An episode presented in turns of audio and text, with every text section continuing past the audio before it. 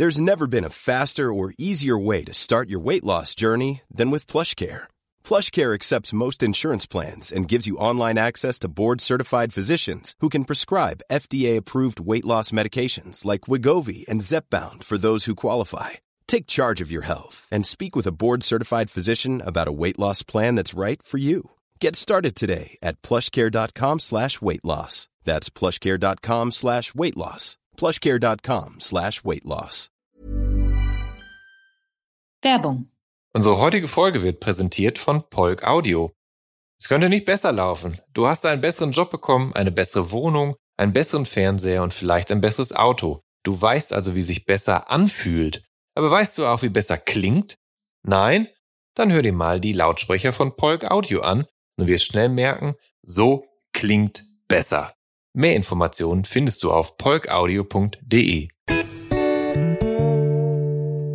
Ja, ich finde, äh, Hans Zimmer hat zur Zerstörung der Filmmusik beigetragen. Das ist ja alles eine Soße, das sind Soundteppiche. Und ich finde schon, dass er Hauptschuldiger ist daran und die Popularität seiner Musiken. Und ich war ja mal da 2003 bei Durch die Nacht mit John Carpenter und Faga Potente und da habe ich gesehen, was für eine Fabrik das ist, mhm. wo überall so kleine Minions sitzen und Melodien ja. schreiben und dann werden die abgeliefert und dann steht Hans Zimmer drunter. Was aber wohl gar nicht so selten ist, soweit ich weiß. Und ja, ich, ich finde, er ist besser geworden. Also es gibt jetzt durchaus mal einen Hans Zimmer Soundtrack, der, der gelungen ist, aber so die frühen Sachen haben schon viel Schaden angerichtet.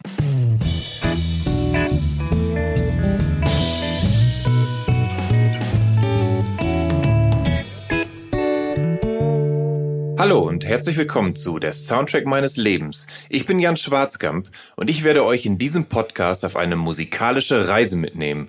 Eine durch das tönende und klingende Leben meiner Gäste. Mal nerdig, mal erhellend, immer persönlich. Ein Austausch über Popkultur im Allgemeinen und ein Blick aufs Leben durch die Linse der Musik im Speziellen. Viel Spaß mit der folgenden Episode. Mein Gast in dieser Episode von Der Soundtrack meines Lebens ist TV-Produzent und Regisseur Hasko Baumann.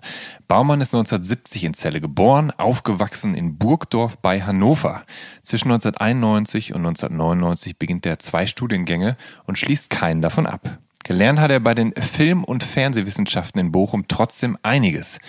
Immerhin macht er seit kurz vor der Jahrtausendwende Fernsehen in Berlin. Etwa für Sat 1 und gerne Beiträge über MusikerInnen von Jennifer Lopez bis Wolfsheim. Ab Ende 2002 und bis Ende 2012 produziert er eine Dekade lang das deutsch-französische Magazin Durch die Nacht mit, was ihm 2006 den Grimme-Preis für Regie beschert. Ab 2012 macht er durch die Nacht mit nur noch sporadisch. Dafür widmet er sich anderen Projekten, wie etwa der Pilotfolge Hotel Bela, in der die Ärzte-Schlagzeuger Bela B. durch die Sendung führt und auf äh, Zombie-Regisseur George A. Romero trifft. 2013 wird er Redaktionsleiter bei Sarah Kuttners Magazin Bambule auf ZDF Neo und wird für den Grimme-Preis im Rahmen von Kuttners Talkshow Plus 2 nominiert. Baumann realisiert ab 2014 immer neue Formate. Die Arte-Doku, das Donald Duck-Prinzip offline mit Palina Rodzinski auf Pro7, Beef für Männer mit Geschmack für RTL Nitro, die Doku Kuba auf zu neuen Ufern, dann über drei Jahre lang für den österreichischen Sender Servus TV das Format Die besten Köche der Welt, danach Nine out of Ten, eine Doku über Mord in Island, anschließend eines seiner großen Herzensprojekte, und zwar Real Men für Arte. Und in der stilvollen Doku, da gewähren männliche Leinwandhelden private Einblicke und erörtern den Mythos der Männlichkeit. Seit 2019 widmet sich Baumann der weltbesten Kochsendung, nämlich Kitchen Impossible und nun eben auch Melzer vs. Hensler. Ja, und so ist er nach und nach hinter den Kulissen zum echten Feinschmecker geworden, worüber er seine Facebook-Followerschaft regelmäßig unterrichtet. Dort gibt er sich als Hobbykritiker von erlesenen Menüs und meinungsstarker Filmrezensent aus. Und jetzt freue ich mich, die Anekdotenmaschine, den Popkulturverschlinger, den sanften Riesen Hasko Baumann hier in der Soundtrack meines Lebens begrüßen zu dürfen. Hallo Hasko. Jetzt freue ich mich auch. Vielen Dank. Ja, hallo. Schön, dass du da bist. Es mir eine Ehre. Ja. Ich freue mich sehr. Das ist gut, Hasko. ähm, ich kannte dich aus dem Internet und ich wusste, dass du durch die Nacht mitmachst. Und zum letzten Mal, da haben wir uns ähm, auf einem Konzert von äh, Danko Jones im Privatclub mhm. 2005 äh, getroffen, beziehungsweise, also auf, wir haben uns schon glaub, danach nochmal gesehen, aber das war das letzte Konzert, glaube ich, auf dem wir uns dann gesehen haben. Und äh, da hast du äh, Denko dein Bedauern ausgedrückt, dass er einst äh, keine Zeit für dich hatte, eine durch die Nacht Mitfolge zu machen und du wolltest ihn mit dem queeren Filmemacher Bruce LaBruce zusammenbringen. Mm, nein, das stimmt nicht. Ich Nein? wollte ihn zusammenbringen mit Dolph Lundgren. Und äh, Dolph hat auch Ja gesagt. Ich fand das fantastisch, Ja. äh, diese Idee. Da war ja diese Schweden-Connection auch von Danko, die dir sicherlich bekannt ja, ist. ja, genau. Eine Und, schwedische äh, Ehefrau, genau. Danko hat dann kurz vorm Dreh abgesagt, äh, weil er Ruhe brauchte und sein aktuelles Album war damals Sleep is the Enemy und das fand ich oll und das habe ich ihm damals im Privatclub auch gesagt. Dass ich fand, dass diese Absage nicht zum Albumtitel passte. Ja. Aber Bruce LaBruce kam äh, in, in dem Gespräch Danko- auch vor. Bruce und Danko sind, haben dieselbe kanadische Heimat Ja, und äh, Bruce kennt Danko noch als, ich weiß nicht, wie heißt, Stüssi oder so, der kennt ihn auf jeden Fall noch als nicht Danko. Ja. Ja. ja. Kein Mensch weiß, wie Denko eigentlich heißt. Ne? Bruce wusste es, aber ich kann Ja. nicht helfen. Aber Hasko, wir wollen ja nicht irgendwo ähm, ja, in dein musikalisches Leben einsteigen, sondern eben schön der Reihe nach von Anfang an erzählen. Und ich möchte gerne dein musikalisches Privatleben und deinen musikalischen äh, Anteil ähm, deiner Berufslaufbahn so wenig voneinander entzerren. Das heißt, äh, erst geht's um dich und danach will ich dann ähm, ja einige der irren Anekdoten hören, die dir ja vor allem ja in deiner jahrelangen Arbeit an durch die Nacht mit oder eingebrockt haben. Also du, du bist wie erwähnt in Burgdorf aufgewachsen und äh, und zwar als kleiner Bruder. Also du hast eine, Ja, ältere, stimmt. eine ältere Schwester namens Edda. Die ist tatsächlich ebenfalls Produzentin und Regisseurin und Autorin ähm, und sechs Jahre älter als du. Und äh, was lief bei den Baumanns so für Musik zu Hause? Also du hast behauptet, deine Eltern hatten gar keinen, nicht, also gar nicht so schlechten Geschmack tatsächlich. Naja, die anderen Eltern haben tatsächlich oft äh, Volksmusik gehört oder Schlager und äh, das äh, konnten meine Eltern nicht ausstehen. Das war mehr Sinatra und, und die Beatles. Mein Vater mochte alten Rock'n'Roll und äh, Glenn Miller und das fand ich schon ganz gut als Start. Also ähm, äh, eine gewisse Geschmackssicherheit, die meine Schwester, muss ich sagen, auch an den Tag gelegt hat. Das ist Ja. schon hilfreich, wenn man selber noch gar nicht weiß, wohin mit sich.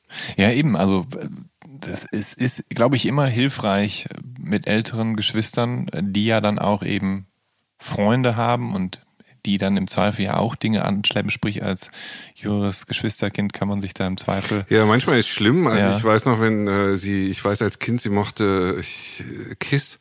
Ich fand Kiss einfach nur gruselig Ja. als Kind. Und es drang auch Pink Floyd an mein Ohr, fand ich schrecklich. Mhm. Äh, aber irgendwann kam so diese Post-Punk, New Wave-Ära Mhm. und äh, da hat sie schon ein bisschen dafür gesorgt, dass ich die Guten höre und nicht die Schlechten. Das ist aber interessant, dass du Kiss gruselig fandest, Ja, weil, richtig gruselig. weil ja ganz viele, gerade junge Jungs, das ja total faszinierend finden mit diesem Make-up und also es ist ja so, so eine Band, wo, wo wirklich viele junge, junge, also viele Männer erzählen, dass sie als Jungs Ja. eben auf Kiss gestoßen sind, Ja. das ultra faszinierend Das fanden. ist mir unbegreiflich. Ja. Und dann auch manchmal komplett enttäuscht waren oder von der Musik, weil die gar nicht so evil klang, wie die Typen aussahen. Ja. Ähm, ich war tatsächlich, was das angeht, ein eher ängstlicher Junge und äh, fand auch Rockbands gruselig, generell. Also ich habe mich ganz wohl gefühlt als Kind Ja. bei der ZDF-Hitparade. Ja. Disco war mir schon so ein bisschen zu merkwürdig. Und äh, Rockbands fand ich ganz, ganz, ganz gruselig. Hast du denn äh, so in den ersten zehn Jahren deines Lebens, also von 1970 bis 80, überhaupt ein Interesse an Musik g- gehabt? Weil oft ist da ja das Interesse an Musik noch gar nicht so sehr Richtig, ausgebildet. Das, das stimmt auch. Also die, die ersten, so also ich hatte das Gefühl in meiner Kindheit, wenn ich zurückdenke, es lief die ganze Zeit Rivers of Babylon und Son of Jamaica. Ja. Und ähm, ich selber kann mich erinnern, so die ersten Songs, die mich so mitgenommen haben, waren Magic Fly von, von Space. Space, ja. ja. Und äh, No Doubt About It von Hot Chocolate, weil beides hatte so ein bisschen so einen Weltall-Alien Ja. Gruselfaktor, den ich toll fand. Aber ansonsten stimmt, habe ich tatsächlich eher so Schlager gehört. Es gab äh, die NDR 2 Plattenkiste mittags, da durften dann immer so äh, Bürogemeinschaften ihre Wünsche äußern und daher kannte ich hauptsächlich Lieder wie Mein Freund der Baum oder Blinde Katharina oder Sind so kleine Hände. Oder Hey kleiner Fratz auf dem Kinderrad. Hey, kleiner Fra- habe ich noch nie gehört. Ach komm, Hermann van Ween. Von dem kenne ich tatsächlich, glaube ich, tatsächlich nur die Titelmusik von äh, wie Alfred Jodokus Quack. Ach, das ist der Altersunterschied zwischen uns. Ja, das stimmt.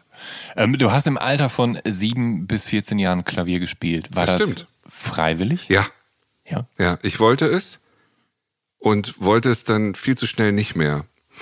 Äh, das heißt, meine Eltern fanden das eigentlich gar nicht so toll und ich habe dann auch relativ schnell aufgehört zu üben und Ja. äh, äh, ist aber wirklich eine Sache, die mir schon recht schnell keinen Spaß mehr gemacht hat. Trotzdem habe ich sieben Jahre lang gemacht. Ja, wollte ich gerade sagen, also sieben Jahre ist ja nicht, re- also das ist ja schon ein Weilchen. Ja. Gerade in Kinderjahren. Ja, ähm, ich habe versucht, mir das interessanter zu machen. Ich habe zu meiner amerikanischen Klavierlehrerin damals gesagt, ich möchte gern so ein bisschen was anderes spielen und die hat mir da so Boogie-Woogie-Bücher äh, gegeben. Das war okay und irgendwann spielte ich, da- das war schon ein bisschen später, die Älteren werden es vielleicht noch kennen, das Computerspiel Jet Set Willy auf dem C64. Und Jet Set Willy hatte als Musik Invention Nummer eins von Johann Sebastian Bach. Und dann habe ich gesagt, das möchte ich spielen können. Und das konnte ich irgendwann und dann habe ich aufgehört.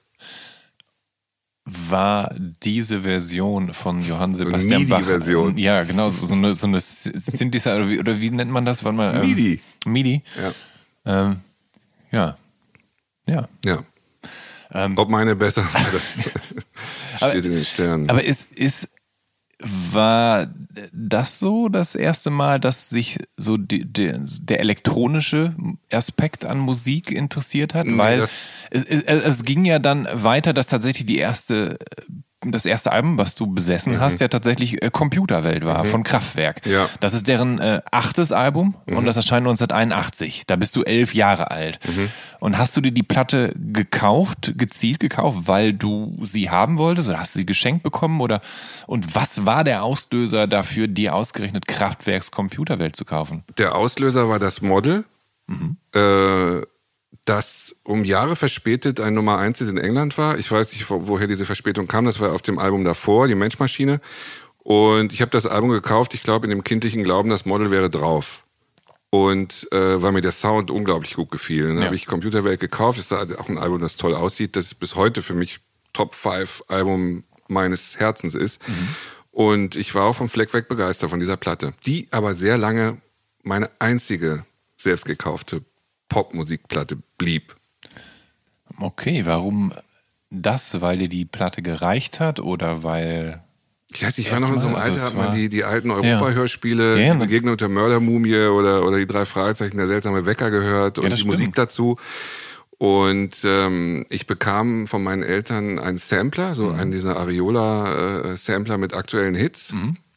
Das war auch so 81, 82. Da waren da so Words von F.R. David drauf, aber auch Nobody Wins von Elton John, was ich toll fand. Kannte Mhm. Ja. Elton bis dahin nicht so richtig. Das war ein toller Sampler, aber der richtig wichtige Sampler war, als mir der Blinddarm rausgenommen wurde, da war ich elf, Ja. äh, 1982 zur Fußball-WM, kam ich nach Hause, meine Eltern hatten mir einen NDW-Sampler, Mhm. Platte geschenkt. Und dieser NDW-Sampler war super, weil da war drauf, beim ersten Mal tut's immer weh, von abwärts, Polizist, von extra breit und so weiter. Und das Ja. hat dann diese Welt zu einer aber das, aufregenderen Musik Und das, das geht ja auch. Also das könnte ja viel schlimmer sein. Also es gibt ja, Absolut. schon, eben, also der NDW, NDW hat ja viel Fieses Es hervorgebracht. war also eben nicht die Senderin vom Königssee und es genau war nicht Sternenhimmel. und Tretboot in Seenot Tretboot und so Sachen. Seenot, ja, genau. genau. Weil das sind so die Songs, die ich tatsächlich von meinen NDW-Kassetten aus den 80ern Genau, kannte. und tatsächlich war NDW eine durchaus interessante, Post-Punk-Musik. Ja. Also, ja. Es ging Unterschätzt. Mhm. Ja, es, ja, es ging vieles eigentlich. Also es gab vieles Unterschiedliches, was NDW genannt wurde. Mhm. Also Trio ist ja, wenn man so will, auch NDW. Klingt aber jetzt nicht wie der Goldene Reiter. Richtig. Ja. Ja, ja da waren, also ich, manche Sachen mag ich immer noch. Wie Eisbär. Ich finde Eisbär ist großartig. Mhm. Ja.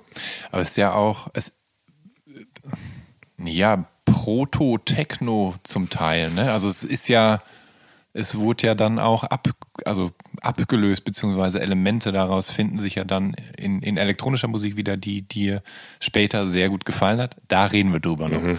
Ähm, du hast gerade Elton John äh, schon erwähnt. Der hatte äh, seinen Song Nobody Wins auf diesem 81, also auf diesem Sampler. Der, der Song kam eigentlich 1981 als Single raus.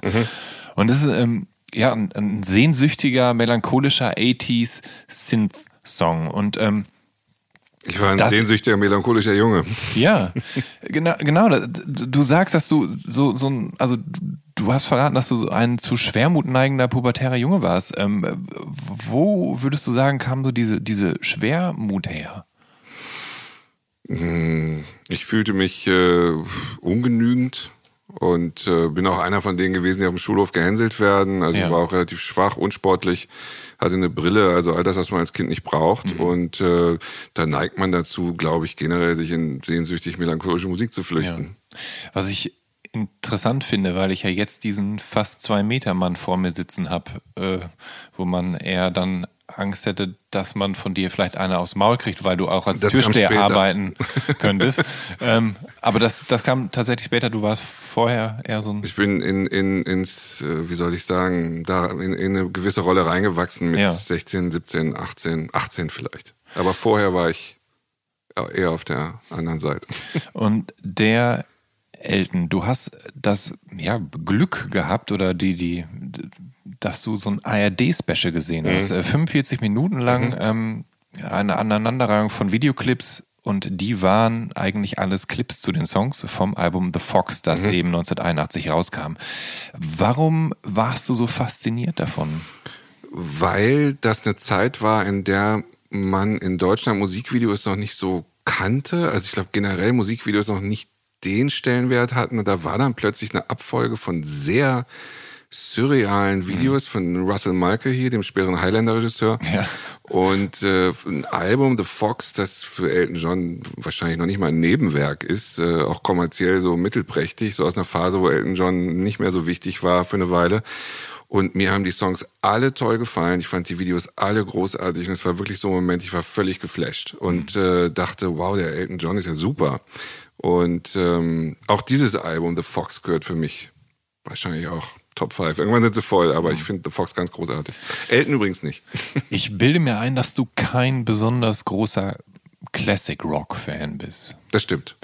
Ähm, aber über viele Jahre, also vor allen Dingen Ende der 60er bis Mitte der 70er, hat Elton John ja viel Classic Rock-artiges, Mhm. Roots Rock-artiges rausgebracht. Sind das Sachen, die dir gar nicht gefallen? Doch, Ist das, kannst du den, ja? Ich- also den Elton magst du Den trotzdem auch. ich. Äh, Madman Across the Water. Ja. Auch das erste äh, Empty Sky. Äh, Finde ich fantastisch. Und hat- ist das Songwriting, Ja. glaube ich. Und hat Almost Famous, hat Tiny Dancer für dich kaputt gemacht? Nee, ich habe mich natürlich gefreut. Ja. ja. Ich mag den Film gar nicht, aber ich habe mich gefreut, dass dieses Lied, das ich schon sehr lange sehr mochte, dann diese Aufmerksamkeit erfahren hat. Und ich Mhm. Ja. glaube, jetzt einer seiner, zählt zu seinen größten Songs mittlerweile. Also für mich ja. Ja. Ja. ja. Und das finde ich toll. Wenn ich diese Szene in dem Film sehe, den du nicht magst, dann Mhm. habe ich auch Pipi in den Augen. Ich habe mich gefreut. Ja. ja. Aber das ist tatsächlich. Ich war irgendwann, ich war nur einmal zum Elton John Konzert, Mhm. äh, wahrscheinlich 2005 oder ich weiß es nicht, in der Max-Schmeling-Halle. Und es war insofern ganz schrecklich, als dass da natürlich so ein Greatest Hits-Programm abgespult wird und als Ja. Fan möchte man irgendwie dann doch andere Songs als Crocodile Rock hören, aber äh, die anderen wollten Die nicht. Deep Cuts. Die Deep Cuts, ja. Ja. Hm. Ja, ich kann, ich kann das nachvollziehen. Du hast äh, kürzlich, äh, du hast kürzlich seine Biografie gelesen, auf Englisch wahrscheinlich auch von Na, ihm. köstlich. Ja, ja, Ja, aber ich wusste schon sehr viel. ja, Ja, aber trotzdem wunderbar. ja. Der, ähm, bei Elton habe ich das Gefühl, dass so in den letzten zehn Jahren da so ein bisschen was passiert ist, dass der so zu einer Art coolen Kultfigur hochstilisiert wurde. Kann das sein? Ja, Also das, ja. woher glaubst du, kommt das? Ich glaube, man hat ihn als Überlebenden begriffen mittlerweile. Und äh, wir haben nicht mehr so viele Ja. von denen. Und ähm, ich glaube, dass Tiny Dancer nicht das einzige Lied ist, das man entdeckt hat und gemerkt hat, Elton John ist gar nicht nur cheesy. Und das war schwer, nach dem Diana Candle in the Wind nochmal diese Kurve zu kriegen. Und auch dieses Frühwerk zu entdecken. Und ich fand auch den Rocketman-Film toll. Also, Ja, wollte ich gerade sagen, du bist ja ein wahnsinnig filmaffiner Mensch. Mhm. Also wir könnten genauso gut hier sitzen und stundenlang über Film reden. Ähm, genau, Rocketman äh, kriegt deinen Daumen nach oben. Ja, absolut. Ja. War, war sehr ergriffen. Ich fand es toll, im Gegensatz zu dem schrecklichen Bohemian Rhapsody, Mhm. dass äh, der Rocketman-Film von Anfang an gesagt hat, das ist nicht die Geschichte, Mhm. das ist eine Variante davon ja. und die Songs ja auch querbeet platziert werden. Das mhm. ist keine chronologische Abfolge seiner Hits, sondern manchmal kommt dann ein Song, der erst viel später in seinem Leben kommt, schon früh im Film, mhm. weil er zum Geschehen passt. Und ja. das fand ich toll, während bei diese äh, Rockmusik-Geschichtsklitterei von Bohemian Rhapsody fand ich schrecklich. Ja. Ähm, Weiß nicht, ob du dir, hat dir gefallen? Ich fand Stellen aus dem Film sehr gut. Also mir hat es gut gefallen, dass Michael Myers diesen Plattenboss spielt, der dann erklärt, dass Bohemian Rhapsody niemals ein, ein Hit werden wird. Und er selbst hat ihn ja einst mhm. mit Wayne's World zu einem Hit gemacht. Also so diese Kleinigkeiten oder wie die Platte oder der Song aufgenommen wurde, wenn die dann da in dieser Scheune sind auf dem Bauernhof und, und so. Also diese Dinge gefielen mir sehr gut. Ähm, als Queen dann in dem Film bekannter wurden und als der große Ruhm kam und so weiter, da äh, ließ es nach. Ja, ich ich fand die Anfänge gut, aber das geht mir bei vielen von diesen Rock-Biopics meistens so, dass mir die Anfänge gut gefallen und wenn dann so, so der, der typische Tiefgang und der große Erfolg kommen und so, dann wird's immer der gleiche Brei und da. Ich finde das so schade, weil, weil das sind eigentlich alles gute Geschichten mhm. und die werden immer über dasselbe Raster erzählt ja. und äh, äh, bei vielen Musikern würde ich dann gerne auch diese dünnen Jahre sehen. Mhm. Aber dann ist irgendwann haben sie Erfolg, dann bleiben sie erfolgreich. Und bei Queen wurden einfach dünne Jahre erfunden in dem Film. Ja. Also das, das wird ja so erzählt, es wäre live ey, ein ja. riesen Comeback gewesen. Ja. Die waren, die waren, das, die waren mit Radio Gaga gerade und I Want to Break Free, die waren ganz oben. Ja. Das du ärgert mich. Du bist halt, du bist halt kein Serienfan. Ich denke mir manchmal, dass das Geschichten sind, die man tatsächlich auch gewinnbringend in einer Serie ausbreiten könnte, weil es so viel zu erzählen gibt und weil man dort dann genau ins Detail gehen könnte, ohne vielleicht allzu viel Klitterung betreiben zu müssen. Tja, Gab es da nicht schon so Sachen? Hm, keine Ahnung. Aber ich habe immer das Gefühl, dass die Serien so gestreckte Spielfilme sind. Ich glaube, man kann alles in zwei Stunden erzählen. ähm, wie, äh, Entschuldigung, dass ich jetzt nochmal auf Elton John zu sprechen komme. Na, wie, gerne. wie fandest du denn ähm, jetzt äh, Taron Egerton heißt er, ne, der ja. ihn da gespielt ja. hat und dann ja tatsächlich auch selber gesungen ja. hat, obwohl er das vorher nie getan hat. Wie fandest du das? Ich war ehrlich gesagt nämlich recht beeindruckt dafür, dass er kompletter Amateur ist und sich jetzt an dem großen Elton versuchen muss. Ich war, ich war sehr beeindruckt und ich fand es auch toll, dass gar nicht erst versucht wurde, da ja. so eine Elton-Double äh, ja. auch stimmlich aufzubauen. Das ja. war halt, das war alles war eine Variante von Elton John und das fand ich für so einen Film schon gut. Mhm. Ja. Ähm, das The Fox-Album von Elton John, das mhm. war, ist halt ein, ein ich, also Nobody Wins ist halt dieser, ist halt 80s the, the Synth, Synth-lastig. Mhm. Ist der Rest des Albums auch? Überhaupt nicht. Das ist nicht. wie so ein eklektischer Mix okay. von Stilrichtungen. Okay. Also es ist wirklich fast alles darauf zu finden. Aber weil, weil Nobody Wins passt natürlich dann in so dieses Schema von Bands, die dir dann mhm. zu dem Zeitpunkt Total. nach und nach auch sehr gefallen haben. Also du bist halt ein Kind der 80er. Mhm. Also pünktlich mit Beginn der 80er ja. bist du zehn Jahre alt und äh, du liebst New Wave Bands und deine absoluten Lieblinge waren und, und sind immer noch Heaven 17 und Ultravox. Ja, stimmt. Und wie weit, wie weit ging deine Liebe? Also hast du dir dann die Bravo gekauft und hast du dann äh, Poster von diesen Bands dann ins nee, Zimmer gehängt und, also, oder hast versucht, dich so zu klein und zu frisieren? Weil das nein. war ja auch immer ein wichtiger Teil dessen, dieser 80s-Popper. Ne? Das war ja nein. auch eine schöne, schöne Welt, die da inszeniert wurde.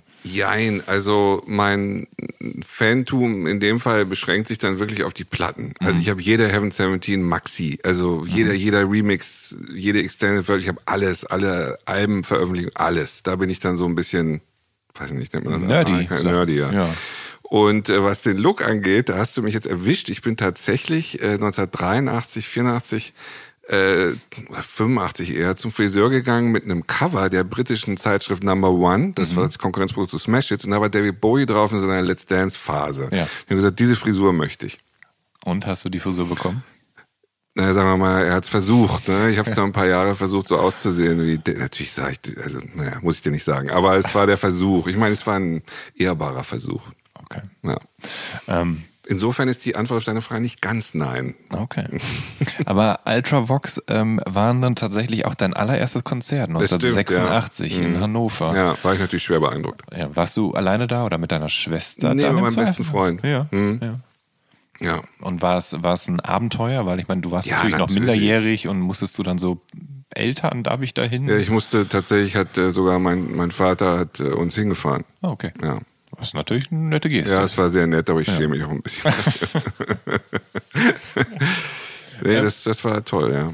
ja. Und ein Jahr später gab es dann erstes Riesenkonzert, 87. Das war Genesis. Ja. Ist das dann ein Konzert gewesen, wo du dann mit deinen Eltern im Zweifel hingegangen bist? Oder war da das war gar ich nicht? Mit einem Freund. Ja. Nee, nee, das war ja, äh, wir haben ja Genesis damals als Popband begriffen durch Invisible Touch. Mhm. Und uns waren ja diese Prog-Vergangenheiten gar nicht bekannt. Das, ich meine, wir waren 16, Mhm.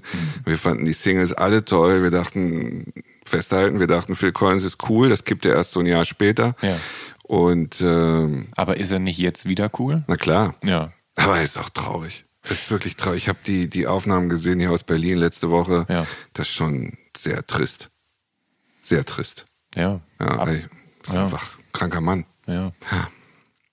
Ja, aber er ist cool, ja. Es ist mittlerweile nicht mehr, glaube ich, nicht mehr so Mhm. angesagt zu sagen, Phil Collins ist doof. Und er ist ja auch nicht nur doof gewesen. Nee. Er- hatte auch dünne Jahre wie andere Künstler im Zweifel. Nee, ich Wobei so, tatsächlich bei Phil Collins alles nach No Jacket Required, also die, die Bud Series, das finde ich alles schrecklich. Mhm. Alles. Und bei Genesis auch We Can't Dance ist das Grauen. Mhm. Also da bleib, da würde ich schon bei bleiben. Phil, wenn du das hörst, das war nix. mit der Platte habe ich ähm, die Band damals kennengelernt, weil ich zu der Zeit MTV geguckt habe und ich fand halt I Can't Dance total toll. Hattest du auch einen VW Golf Genesis?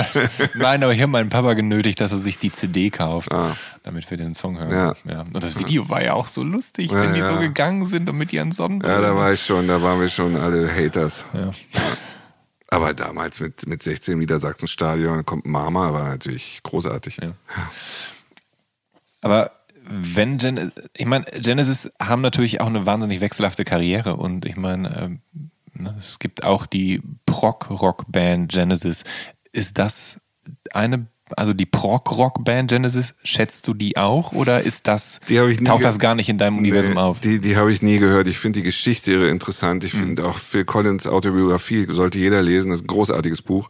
Aber die Musik vor ihm habe ich tatsächlich nicht gehört. Ich kenne das besser ab. Ja. Bis auf Carpet Crawlers. Toller Song. Ähm, bei Ultravox, da äh, steigt auf deren. Ich muss mal ganz kurz sagen, bevor es Ja, weitergeht. ja. Heute höre ich Musik von heute sehr gerne. Ich mag diese Bands noch, bevor das so wirkt, als würde ich nur in dieser Welt. Das stimmt nicht. Ja. Das, das, das, ähm, das wird ja auch klar im, Sehr, Ver sehr, sehr im. Verlauf. Aber, ähm, aber es ist halt so, dass es ist, es ist eben eine Band, die dir viel bedeutet Mhm. und ich möchte mir jetzt auch gleich erklären lassen, wieso. Denn ähm, auf dem vierten Album, Vienna, da steigt, man spricht den Mitch Uri aus. Mit Jure Mitch Ure? Mhm. Okay, gut. Mitch Ure ein. und John Fox aus. Und das ist der Punkt, schätze ich, wo die Band für dich besonders wichtig wird. Mhm. Ähm, weil Jur bei dir schon einen großen Stein im Brett hat, kann das sein? Mhm. Ja, sehr. Bitte klär mich auf. Erstmal finde ich, er ist ein fantastischer Sänger. Dann äh, Ultravox war ja mit John Fox auch Post-Punk. Also es klang ja wirklich ganz anders, was die gemacht haben. Und äh, war auch eine tolle Band, muss man wirklich sagen, aber halt nichts für mich damals. Und die, diese, diese Kälte von Ultravox, diese Hymnen dazu, also auch, es gibt eigentlich fast keine äh, fröhlichen Songs bei Ultravox, aber einen extrem großen Sound. Äh, Conny Plank ja auch damals Ja. oft, ja. Und ähm, das hat mich alles in Verbindung miteinander umgehauen. Ich hatte irgendwie auch, ein, ich mochte Mitch Ure einfach. Ich fand der, es war ein gut aussehender Sänger, aber er sah anders aus als meinetwegen Tony Hadley oder so. Er war nicht so gelackt. Und ähm, obwohl sie alle die Kragen und ihre Mäntel immer nach oben gestellt haben. Und äh, es mag Zufall sein, aber das war dann meine Band.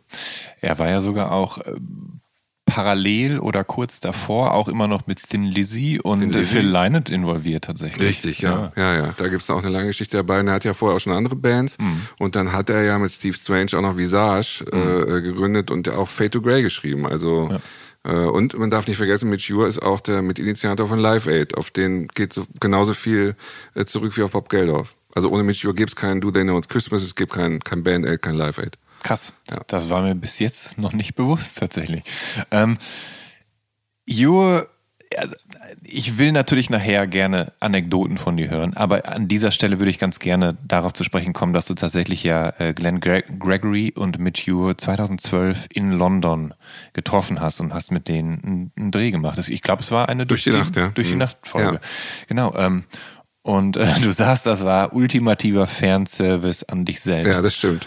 Ähm, das kann man ja heute ruhig sagen. Ich werde oft gefragt, wie habt ihr die Leute bei durch die Nacht zusammengebracht? Und äh, das, es gab alle Varianten. Eine war aber wirklich, äh, wir müssen in zwei Wochen eine Sendung abgeben, lasst euch was einfallen, weil bis jetzt haben wir nur Absagen.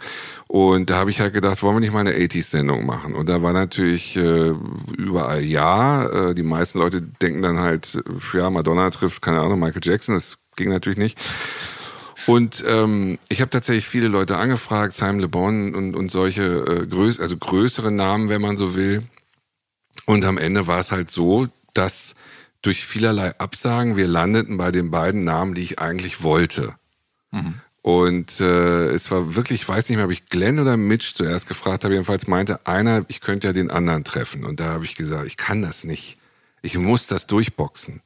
Und es war tatsächlich bei Arte so, dass der, der äh, Chef gesagt hat, ich kenne die beide nicht. Ne? Und äh, damals hatten wir noch so ein bisschen carte blanche, deswegen bin ich damit durchgekommen. Ich war natürlich völlig, also ich war so glücklich.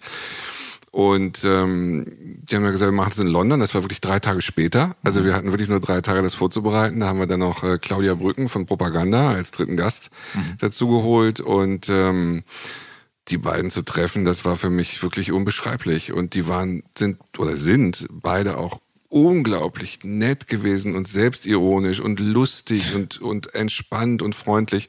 Und als erstes habe ich die beiden zusammengebracht in der Wohnung von Glenn Gregory, also dem Sänger von Heaven 17, und mhm. habe gesagt, ich könnte ja vielleicht zwei Gitarren nehmen und, und ein paar Songs und die haben ja klar, können wir machen. Und dann haben die ein, eins der schönsten Lieder von Heaven 17 gespielt, äh, Come Live With Me, äh, Mitch und Glenn im Duett. Und ich, hab wirklich, war kurz vorm Heulen. Also das war wirklich, ich hätte auch in dem Moment den Dreh beenden können. Es war für mich äh, das Schönste, was ich mir hätte vorstellen können. Ja. Der ganze Rest des Abends war auch so toll. Wir haben am Ende noch Fotos gemacht äh, in der Location, wo das Video von Vienna gedreht wurde, mhm. zu dritt mit hochgestellten Mantelkragen, äh, die ich natürlich auch sehr gerne habe. Diese, also war, war ganz, ganz toll. Ganz, ganz, ganz toll. Boah. Das, das ja, glaube ich. Da hin und weg. Und das Tollste daran ist, dass ja. beide nicht aus meinem Leben gegangen sind danach. Ja. Das heißt, äh, ihr habt losen Kontakt. Na, ich war, äh, also immer wenn sie spielen, mhm. dann, dann gehe ich hin und wir treffen uns backstage und äh, Glenn hat die mhm. Musik zu dem von dir genannten Film Real Men geschrieben, den mhm. kompletten Score und zwei Songs. Ja. Was für mich auch unglaublich toll war. Und ähm, wer weiß, vielleicht arbeiten wir wieder zusammen. Wir sehen uns immer, wenn sie da sind. Das ist, hättest du mir das erzählt mit, ja. mit dem, dem ja. 13-Jährigen, ja. dann, ja. naja. Aber schön, dass du sagst, äh, dem 13-Jährigen, denn ähm, du hast mir vorab verraten, äh, dass du eine Art sexuelles Erwachen mit dem Song Eyes Without a ja, Face von Billy Idol verbindest. Und das war, der, das war 1984, du warst 13. Ähm, was war es, was sich an, an Idol so, so antörnte? Also, wo gemerkt, von dem Sound her geht der Song ja total in, in eine andere Richtung. Das ist ja totaler 80s-Pop. Und da ist ja, also den du eben mochtest, aber da ist ja gar nichts von, Punk, von der Punk-Vergangenheit von Idol drin. Doch, in dem Song er hat diesen Mittelpart. Ja, okay. Er hat ja. diesen schrammeligen Mittelpart. Und ich hatte damals äh, in dem Alter das Gefühl, Billy Idol ist total versaut. Mhm der Typ ist einfach eine Sau. Da kam Eis, wie das aussah, das ganze Leder und so. Diese Fantasy noch, naja, das war alles so ordinär. Und äh, der, der Song hatte äh, Ice Without a Face, obwohl es eine schöne Ballade ist, hatte mhm. für mich irgendwas, da war irgendein Ruch dran. Und komischerweise ging das einher mit so einem Gefühl von Erwachen. Ich ver verbinde das immer mit Ice Without a Face. Ich, kann es dir nicht besser erklären. Und mit Billy Idol. Ich lag ja nicht falsch bei Billy Idol. Ähm, was ich bemerkenswert und auch ein bisschen unheimlich finde, ist, dass du Teil so exakt ermitteln kannst, wann wer in dein Leben getreten ist und, und, und was dann passiert ist. Also bei Gary Newman zum Beispiel, mhm. da weißt du, dass es der 4. April 1985 war. Und da hast du ihn im Fernsehen gesehen bei einer Musikshow von Radio Bremen. Mhm. Ähm, Und da war es um dich geschehen. Was war da los? Und warum weißt du das im, also du weißt ja wirklich ziemlich exakt, wenigstens in welchem Jahr du wann wen kennengelernt hast und, und so. Wie kriegst du das hin? Ich habe manchmal das Gefühl, dass du nichts vergisst. Das war mal so. Das ist leider nicht mehr so. Okay. Aber so ein paar Sachen sind noch da. Und äh, das wird dich jetzt nicht überraschen, alle anderen vielleicht schon. Das mit Gary Newman war schon so eine Epiphanie für mich. Mhm. Und dann vergisst man auch den Tag nicht. Mhm. Und äh, ich weiß noch, ich saß im, meine Großmutter besucht in Emden in Ostfriesland und habe diese Sendung gesehen, saß da vor dem Fernseher und dann kam Gary Newman. Das war für mich wie vom anderen Stern. Mhm. Ich wusste nicht, wer er war. Ich hatte nie von ihm gehört. Ich wusste nichts von dieser großen Karriere einige Jahre vorher in England, die ganzen Nummer Einsen und A Friends Electric. Ich wusste nichts. Mhm. Und ich habe nur diesen Typ gesehen, damals weiß geschminkt mit blauen Haaren, damals gerade sein Bühnenimage, was er auf Tour sehr bereut hat. Und äh, wusste, ich muss morgen los, ich muss, die, ich muss das haben. Ne? Und bin dann damals noch mit meiner Mutter im, im Plattenladen und da stand die Single. Mhm. Und meine Mutter ganz pragmatisch hat gesagt, ich nie vergessen, ja. nimm doch die große. also ich dachte, ist mehr drauf fürs Geld. Ja, Denn die LP habe ich die LP äh, gekauft und der Rest ist Geschichte. Hm. Warum ist der eigentlich so ganz oben für dich? Also das, der ist eigentlich dein absoluter Lieblingsmusiker. Das ist Gott. Ne? Ja. ja. Das ist Religion für mich. Ja. Ja. Ähm, ja, schwer zu sagen. Ich fand immer, dass er seiner Zeit voraus war mhm. und gleichzeitig total aus der Zeit gefallen. So mhm. wie das Album, das ich damals kaufte. Das passte. Es ist einerseits total 80er, andererseits passt in keine Ära. Es ist ein ganz merkwürdiges Album. Mhm. Und ähm, irgendwie sprach mich das 100% an. Auch dieses mysteriöse, dieses, auch dieses frühe Maschinenimage und dann dieses ständig wechselnde, auch ein bisschen im Sound. Und ich hatte damals dann sogar, weil ich keine Ahnung, wer das war, habe ich dann über eine, ich glaube, äh, in einer Popcorn oder Pop-Rocky oder keine Ahnung, nach einer Brieffreundschaft gesucht zum Thema Gary Newman. Ich hatte eine einige Jahre ältere Brieffreundin, äh, die auch Gary Newman-Fan war, mhm. auch Newmanoid, mhm. und mir dann das alles erzählte. Und nach und nach habe ich dann seine komplette Diskografie zusammengekauft und äh, halt ihm natürlich bis heute, wo er sich wieder großer Beliebtheit erfreut, die Treue. Mhm. Kannst du ähm, eine Lieblingsplatte ausmachen? Oder? Das ist die, das ist die Berserker, die, die erste, ja. die ich gekauft habe. Das mhm. ist auch generell meine Lieblingsplatte, ja. Mhm. Ich, ich, weiß nicht, was jemand, der die jetzt sich holen würde, sagen würde, weiß ich nicht, aber mhm. ich finde es halt Grandios. Und du hast ihn natürlich auch schon getroffen. ja, ich hab Häufiger. Dafür, ich hab, nee, ich habe einmal getroffen, ich habe dafür bezahlt. so ein bezahltes Meet and Greet. Ich habe Meet and Greet, als er ja. anfing, das anzubieten, was ja. jetzt viele machen, ist schon in London, da habe ich gesagt, okay, ich fliege rüber zum Konzert im Roundhouse und dann gönne ich mir das und dann kann ich ihm die Hand schütteln. Was sich für mich, also da ich halt häufiger Künstler, so wie ja. du, beruflich treffe, komisch anfühlte, aber ich wollte wenigstens einmal Gottes Hand äh, schütteln. Mhm. Und äh, dann habe ich ihn getroffen. Das erste, was er sagte, war, war fuck you tall. Mhm. Und ähm, dann haben wir kurz geredet, habe ich gesagt, ich würde gerne eine Doku über ihn machen. Da sagte er, du bist zu spät, da sind schon irgendwie drei in Arbeit oder so. Ja. Hat es nie geklappt, ihn für Durch die Nacht mit zu engagieren? Das habe ich auch versucht, aber natürlich, er ist kein Riesenname oder mhm. heute ging es wahrscheinlich und äh, sein Management hat es auch abgelehnt. Mhm. Selbst äh, Jack White hat ihn mit äh, The Dead Weather mit äh, mhm. Our Friends Electric gecovert. Ja. ja, sehr schlecht. Für mich ist es tatsächlich der erste Kontakt mit dem Song. Also ich kannte das Original vorher nicht. Ja, ja das Original muss man wirklich, darf man nicht vergessen, ist ein Donnerschlag der Musikgeschichte. Ja. Also alles, diese Mischung aus Elektro und, und Rock, dieser Übergang ja. ist auf Friends Electric. Genau. Ein bisschen die Definition vielleicht von Post-Punk, wenn man so will. Die, vor allem, wirklich die, die, der, die Schnittstelle. Er hat vor allen Dingen ähm, versucht, wenn ich mich nicht irre, die Synthesizer schmutzig, verzerrt mhm. klingen zu lassen. Ja. Das war so sein, sein, sein Ziel, glaube mhm. ich. Ne? Es war halt noch der Sound von vorher sozusagen, das Dreckige. Mhm. Ja. Und die ersten Platten, Tube Army, die erste Platte ist Punk. Wir kommen jetzt mal so ein bisschen raus aus dem Wave Synthesizer Post-Punk-Ding, denn ähm, deine Schwester, die hat dich in den 80ern schon zu Hip-Hop und Soul gebracht mhm. und eben Songs wie New York, New York von mhm. Grandmaster Flash und The Message und dann später Eric B. und Rakim mhm. und Luther Vandross. Mhm. Und äh, da warst du 16, 17 mhm. und deine Schwester war zu dem Zeitpunkt tatsächlich Stipendiatin auf dem Sprung an die New York University. Mhm. Hatte sie dadurch eine Verbindung zu dem Sound ermöglicht oder war da, hat das schon vorher für euch in Deutschland stattgefunden? Also hätte ja sein können, dass sie sich quasi von New York aus versorgt nee. hat mit dem Hotten ähm, Shit, den sie da gerade kennengelernt hat. Sie, das, das auch, aber sie hat geschrieben, unter anderem für den Tipp, sie war vorher in Berlin, mhm. und für eine Zeitschrift, die hieß Network Express. Und da ging es um Black Music und Hip-Hop. Und ich glaube, sie hat da schon angefangen, bevor sie rüberging. Aber dann war sie da vor Ort, so hat sie viel geschrieben für diese Zeitschrift und viele große Hip-Hop-Artists auch getroffen, aber ich glaube einmal auch Lars Ulrich. Also war das schon ja. äh, sehr umtriebig zu den Zeiten und dadurch habe ich tatsächlich auch viel gehört, was andere in meinem Alter in, in Burgdorf mhm. Äh, nicht gehört haben, ja. Ähm, wie hat denn das funktioniert? Hat sie, also du hast ja noch in Burgdorf gewohnt, ja, ja. sie aber nicht mehr. Nee, wie bist nee. du denn überhaupt da rangekommen? An, also hat sie dich dann, hat sie dir quasi Care-Pakete geschickt? Nee, oder sie kam Weihnachten ja. und dann hat sie manchmal was mitgebracht oder mir Tipps gegeben und ähm, manchmal habe ich ihr halt Musik geschenkt, von der ich dachte, sie könnte ihr gefallen. Dadurch bin ich dann selber auf diese Hip-Hop-Sachen gekommen und äh, ja, Gott sei Dank. Also ich bin sehr froh drum.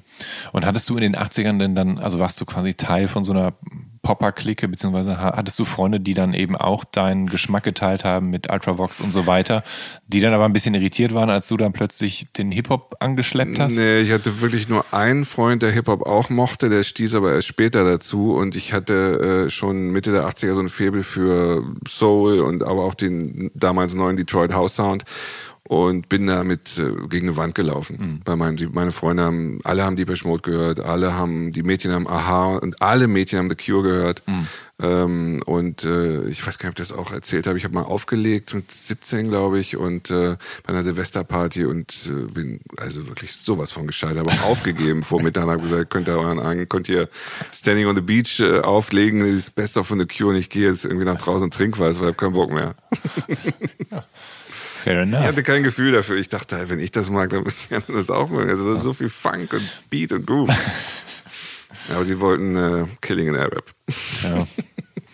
ähm, aber du warst dann offensichtlich 1989 ja selber in New York. Ähm, du hast nämlich genau. da De La Soul und Slick Rick in Manhattan gesehen mhm. und die OJs und Millie Jackson mhm. in Brooklyn. Um, bei beiden Konzerten warst du tatsächlich der einzige Weiße.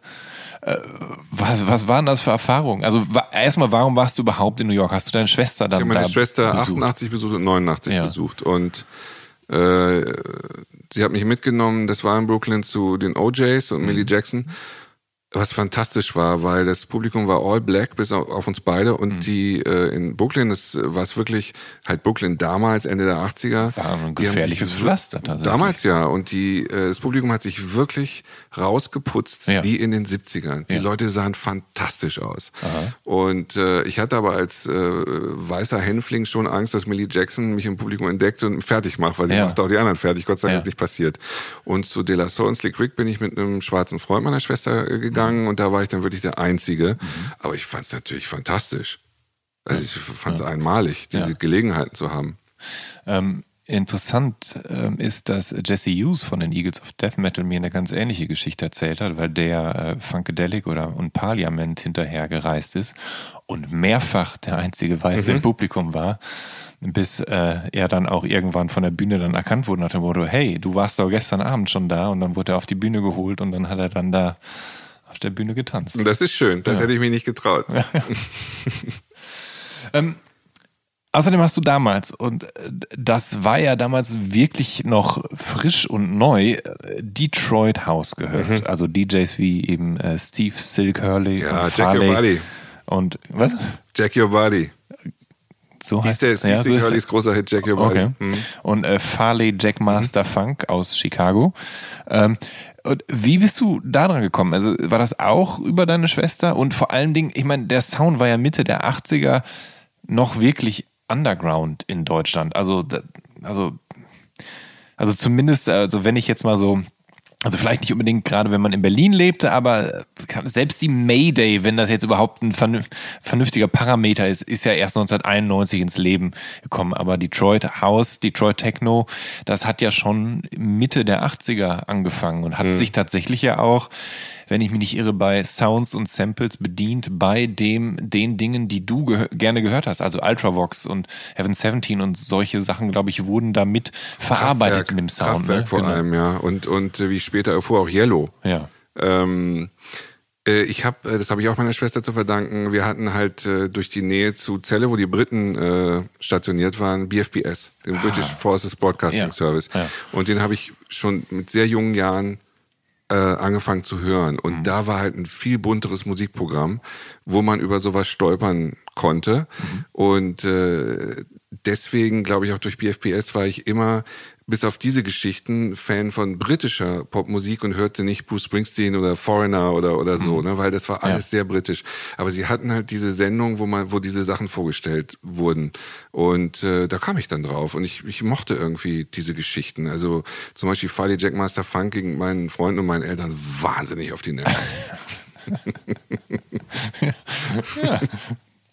Ähm, du hast mich vorab wissen lassen, dass dein Musikgeschmack dann Anfang der 90er so ein bisschen Ja, ja. äh, degeneriert ist. Ja, Ähm, voll. in, in, in, inwiefern denn? Also, wie würdest du diese Degeneration bezeichnen? Bloß weil, weil da im Zweifel dieses House-Ding und Hip-Hop-Ding für dich erstmal nicht mehr so groß geschrieben wurde?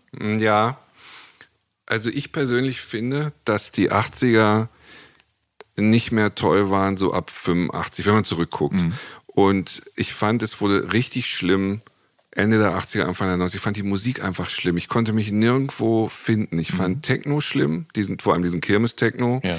Ähm, den Pop fand ich nicht gut, der Hip-Hop, da kam der MC Hammer und so, fand ich schrecklich. Und ich wusste nicht mehr, was ich hören sollte. Und mir ging es damals noch so, die Person, mit der ich mein Leben, also die Lebensgefährtin, die Musik, die die hört, dann damals noch äh, passt man sich so ein bisschen an und, und äh, die hatte ganz seichten Musikgeschmack und dann ist meiner degeneriert für kurze Zeit. Ja, ganz schlimm. Also auch keine, kein Blick für neues, wildes. Äh, da musste ich dann erst nach Bochum gehen, damit da ein paar Jungs mich wieder auf den richtigen Weg gebracht haben. Muss ich wirklich sagen. Aber ähm, es ist aber natürlich so, dass Ende der 80er, Anfang der 90er die Techno-Bewegung in Deutschland immer populärer und immer größer wurde und so weiter. Und du hattest natürlich jetzt schon so ein Techno- und House-Vorwissen, aber war das, was die deutschen DJs und ich meine, zum Beispiel einer wie Westbam war ja schon früh aktiv, war das nichts mit dem, also konntest du damit nichts anfangen? Gar nichts damit anfangen. Ja. Ich fand's ganz schrecklich. Woran lag's? Ist der Unterschied so groß? Ja, ich glaube, dass ich schon noch, ja, ich weiß gar nicht, ich wollte gerade sagen, dass ich so Hooks brauchte, aber die hatten die Sachen natürlich manchmal auch. Ich kann es nicht sagen, mir war es zu schnell, zu grell. Ich fand auch die Sounds irgendwie billig äh, und, und äh, hab die nicht gern gehört. Hab, bin auch nie so richtig in die Tiefe gegangen. Ich war schon so abgeschreckt von Das Boot und, und, und Blümchen und Marc O. und Droste, hörst du mich? Äh, Ja. wieder aktuell geworden, ähm, dass ich damit, ich konnte da nicht nichts mit anfangen. Ich bin dann tatsächlich in Bochum durchaus mal Techno-Club Ja. äh, mit den entsprechenden äh, Dingen, die man braucht, damit man mehr Spaß dabei hat, äh, habe ich dann Techno schon irgendwie okay gefunden, Mhm. aber sonst nicht. Ich habe da keinen Zugang gehabt. Aber das Schöne ist, dass sich dann ähm, ja, 1994 vieles für dich verändert hat. Ähm, am 8. März 1994 nämlich, da ist The Downward Spiral von den Nine Inch Nails erschienen. Und die Platte stellte bei dir alles auf den Kopf. Das stimmt. Warum? Ähm, also ich war da in Bochum Mhm. seit 93, da fing es schon langsam an. Alle meine Freunde äh, und Freunde, mein gesamter Freundeskreis hat eigentlich so, ich glaube, man nennt das schon Alternative und Indie im weitesten Sinne gehört. Und ich wusste über diese Musik nicht viel, habe dann aber gemerkt, wie gut sie mir auch, also ich habe wirklich Freude dran gehabt, sehr schnell. Und äh, obwohl ich ja nie so ein Rock-Typ, es ist ja Rock, also naja, aber das fand ich auf jeden Fall March toll. of the Pigs ist Ja, das also zum Beispiel. das war wirklich so damals bei, ich werde Ja. Mhm. nie vergessen, der Song Piggy, der hat am Ende so ein kaputtes Drum-Sample, Mhm. was manchmal den Takt verlässt und dann wundersamerweise wieder zum Takt zurückfindet. Und das hat mich vollkommen umgehauen. Und damals mochte ich natürlich auch diese Düsternis und die Wut bei Reznor, ja. Und Mhm. dann äh, dauert zwei, war ich hin und weg, sofort Broken geholt, sofort Fixed geholt und, und äh, dann äh, fing ich auch an, Sachen zu hören, die nicht unbedingt dem ähnlich waren, aber eine ähnliche Kraft hatten. Also ich habe da in der Zeit sehr wenig ruhige Musik gehört, sagen Ja. wir so, wie die meisten, glaube ich. Ähm, genau, du warst 24 Jahre als du dann 1993 in, in dein Studium in äh, Trier dann äh, zum passenden Zeitpunkt quasi verlassen hast und dann nach, nach, nach Bochum gewechselt bist. Und äh, das war tatsächlich eine Zeit, das möchte ich an dieser Stelle erwähnen, in der dann auch mein Arbeitgeber, das Visions Magazin, dann mhm. so zwischen Hamm und Dortmund sich manifestierte und auch äh, zu einem wichtigen Organ für die Alternative-Szene wurde. Und das ist dann eben eine Szene, von der du, wenn man so möchtest, Teil wurdest. Du, ich weiß, dass du nie wirklich einer, einer Szene, einer Subkultur angehört hast, aber da war plötzlich Musik am Start, die dir gefallen hat und wo, wo wieder Dinge passiert sind für dich. Anscheinend ja auch mit dem passenden Freundeskreis. Du hast gerne die Pixies gehört und Frank Black, Soundgarden, Filter, Stone Temple Pilots, Smashing Pumpkins, Bush und so weiter und so fort. Gib, gib mir doch mal einen kleinen Einblick in diese Zeit. Wie, wie, wie war das? Das ist eine Zeit, an die ich mich sehr gerne erinnere. Ich glaube, es ist das, was man meistens so die formativen Jahre nennt. Mhm. Und ähm, das waren Studienjahre, wie man sich Studienjahre früher vorgestellt hat. Äh, sehr frei, äh, finanziert durch Nebenjobs, äh, ohne Eile. Ähm, wir waren alle so ein bisschen verkrachte Existenzen, keiner wusste so genau wohin und das war die gut, war gute Musik dafür. Und äh, es war einfach auch gute Musik, um zu trinken, zu kiffen, sich kennenzulernen. Mhm. Man konnte die Sachen alle laut hören. Es war eine, ich muss schon sagen, es war eine wilde Zeit und ich fand sie toll.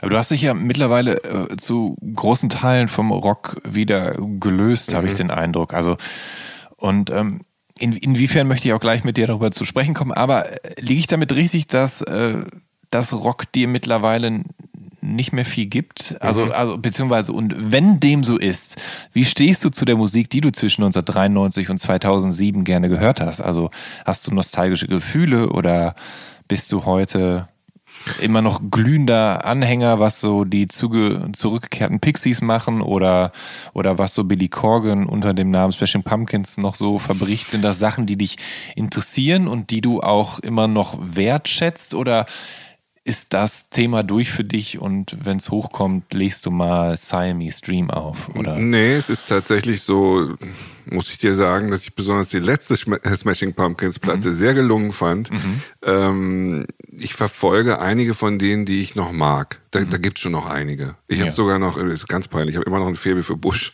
Ja. Und äh, bin da auch durchaus treu. Also ich muss sagen, ja. ausgerechnet, was die Pixies auf den letzten zwei Alben veranstaltet haben, finde ich schrecklich. Ja. Ähm, aber ja, es gibt durchaus einige Bands, die ich noch mag und es gibt auch einige Songs von früher, die ich noch mag, mhm. aber auch Sachen, die ich nicht mehr so gut finde. Es gibt aber wirklich einige, die ich, so wie Jimmy Eat World, mhm. mag ich immer, kaufe ich jede neue Platte unbesehen oder Fieder auch. Also ich höre schon durchaus äh, noch einige von denen. Mhm. Nur generell ist das Genre keins, das mich so wahnsinnig mehr abholt. Mhm. Interessanterweise ist es so, dass du an ähm manchen Bands festhältst und wenn durchaus auch jemand wie ich diese Bands dann abschreibt, du dann gerade sagst, nee, also ich finde es ja total gut. Also zum Beispiel als Chris Cornell sein Tim, von Timbaland produziertes Soloalbum rausgebracht hat, wo er ja eigentlich mit vielem bricht, für was er eigentlich gestanden hat und stand. Und da hast du gesagt, nee, also dem Album sollte man schon eine Chance geben und ihm eigentlich das äh, gut heißen, dass er sich bemüht, mal was anderes zu machen und aus dieser Rock-Ecke rauszukommen, in der er war. Das stimmt, stimmt. Ja. das stimmt generell. Ich ja. fand auch gut, als äh, Korn äh, sich mit Skrillex und äh, ja. Roses, nee, mit äh, Skrillex und Noisia und so zusammengetan mhm. haben. Fand ich auch toll, weil ich denke, wir kennen das doch jetzt alles, was die machen. Ist doch schön, wenn sie was anderes versuchen. Und ich finde, auf dem Chris Cornell-Album sind wirklich gute Songs drauf. Mhm. Mir gefällt das. Ich, ich finde dann, wenn er so Akustik-Sachen gemacht hat, fand ich wahnsinnig langweilig. Aber das fand ich gut. Finde ich spannend, genau wie die Smashing Pumpkins jetzt so ein bisschen eine Popplatte eigentlich ist, die letzte. Mhm. Ich finde, da sind viele tolle Songs drauf. Ja, die Smashing Pumpkins Platte, die letzte, ist tatsächlich ja eine Platte, die ganz stark dahin zurückgeht, womit du angefangen hast. Also mit, mit 80s Synth, Synth Pop. Das stimmt wohl. Ja. ja. ja. Ich fand wiederum, es waren viel zu viele Songs auf der Platte und die meisten davon klangen einfach wahnsinnig ähnlich. Mhm. Tja, Was soll ich sagen? Ich habe hab viele, wirklich viele gute Songs drauf gefunden, vielleicht ja. auch, weil die alle ähnlich gut klingen. Ja. Und weil du grundsätzlich Aber es sind zu viele. Es sind zu viele, ja. Mhm. Ähm, Du sagst von dir selber, dass du fleißiger Konzertgänger bist und ähm, ich, ich, weiß nicht, ob das ja, ich weiß nicht, ob das in, in Bochum schon der Fall war, aber du bist natürlich dann Ende der 90er nach Berlin gekommen und Berlin hat natürlich viel zu bieten, Bochum weniger. Natürlich hat Bochum einiges zu bieten und das Praktische ist natürlich, das Ruhrgebiet liegt drumherum. Der Haken ist nur, selbst wenn man im Ruhrgebiet lebt, muss man trotzdem ständig nach Köln fahren, um sich die wirklich guten Sachen anzugucken ist leider so. Ähm, war das schon so, dass du da auch äh, fleißiger Konzertgänger bist oder ging das nicht so, weil du noch Student warst und nicht die Kohle dafür hattest? Ich war tatsächlich gar kein Konzertgänger. Also mhm. die Konzerte, auf denen ich war, so traurig es ist, bis 1999 waren wahrscheinlich 10, 15 insgesamt in meinem Leben. Das, ist, das ist wenig, dabei hast du ja schon Mitte der 80er angefangen. Mm, ja, irgendwie das ist ja ungefähr ich, ein Konzert pro Jahr. so live, das gefällt mir nicht so, es habe ja. ich nicht so viel Spaß dran. Und der ist dann extrem gekommen, als ich nach Berlin kam. Warum auch immer. Und da war es dann aber gut. Also da hast du dann festgestellt, live, live, ist gut. Ja, ja, live, live ist live. ja. nee, war super gut. Auf jeden Fall. Also ich hatte das große Glück durch meine Arbeit, dass äh, damals waren die mhm. Plattenfirmen sehr freigebig mit mhm. allem, mit Platten genauso wie mit Konzerttickets. Die wurden dann quasi hinterhergeworfen. Und äh, da konnte man sich erstmal alles ansehen, was man wollte, aber dann auch Sachen, wo man gesagt hat, gucke ich mir mal an. Mhm. Und dann hat man halt sehr viele Bands gesehen, von denen viele einen positiv überrascht haben, manche negativ, aber es waren immer fröhliche Abende. Ja. fröhliche Abende. Und jetzt nach den letzten zwei, zweieinhalb Jahren vermisst du Konzerte? Nee, ich, ich merke tatsächlich, das ist jetzt ganz schlimm, aber ich merke, ich mhm. bin jetzt äh, 51 Jahre alt, mhm. dass es mich mehr anstrengt, nicht das Konzert als solches, sondern das Drumherum. Mhm. Und ich, ich gehe noch auf jeden Fall. Ich war, das letzte, was ich gesehen habe, weiß ich gar nicht mehr. Ich glaube, Freddie Gibbs. Das war auch super. Da gehe ich dann, Freddie Gibbs muss ich sehen. Mhm. Ähm, ich vermisse auf jeden Fall die kleinen Konzerte. Die machen mir immer noch Spaß. Also so eine kleine Location, Columbia Club oder Berghain Kantine oder so, das finde ich toll.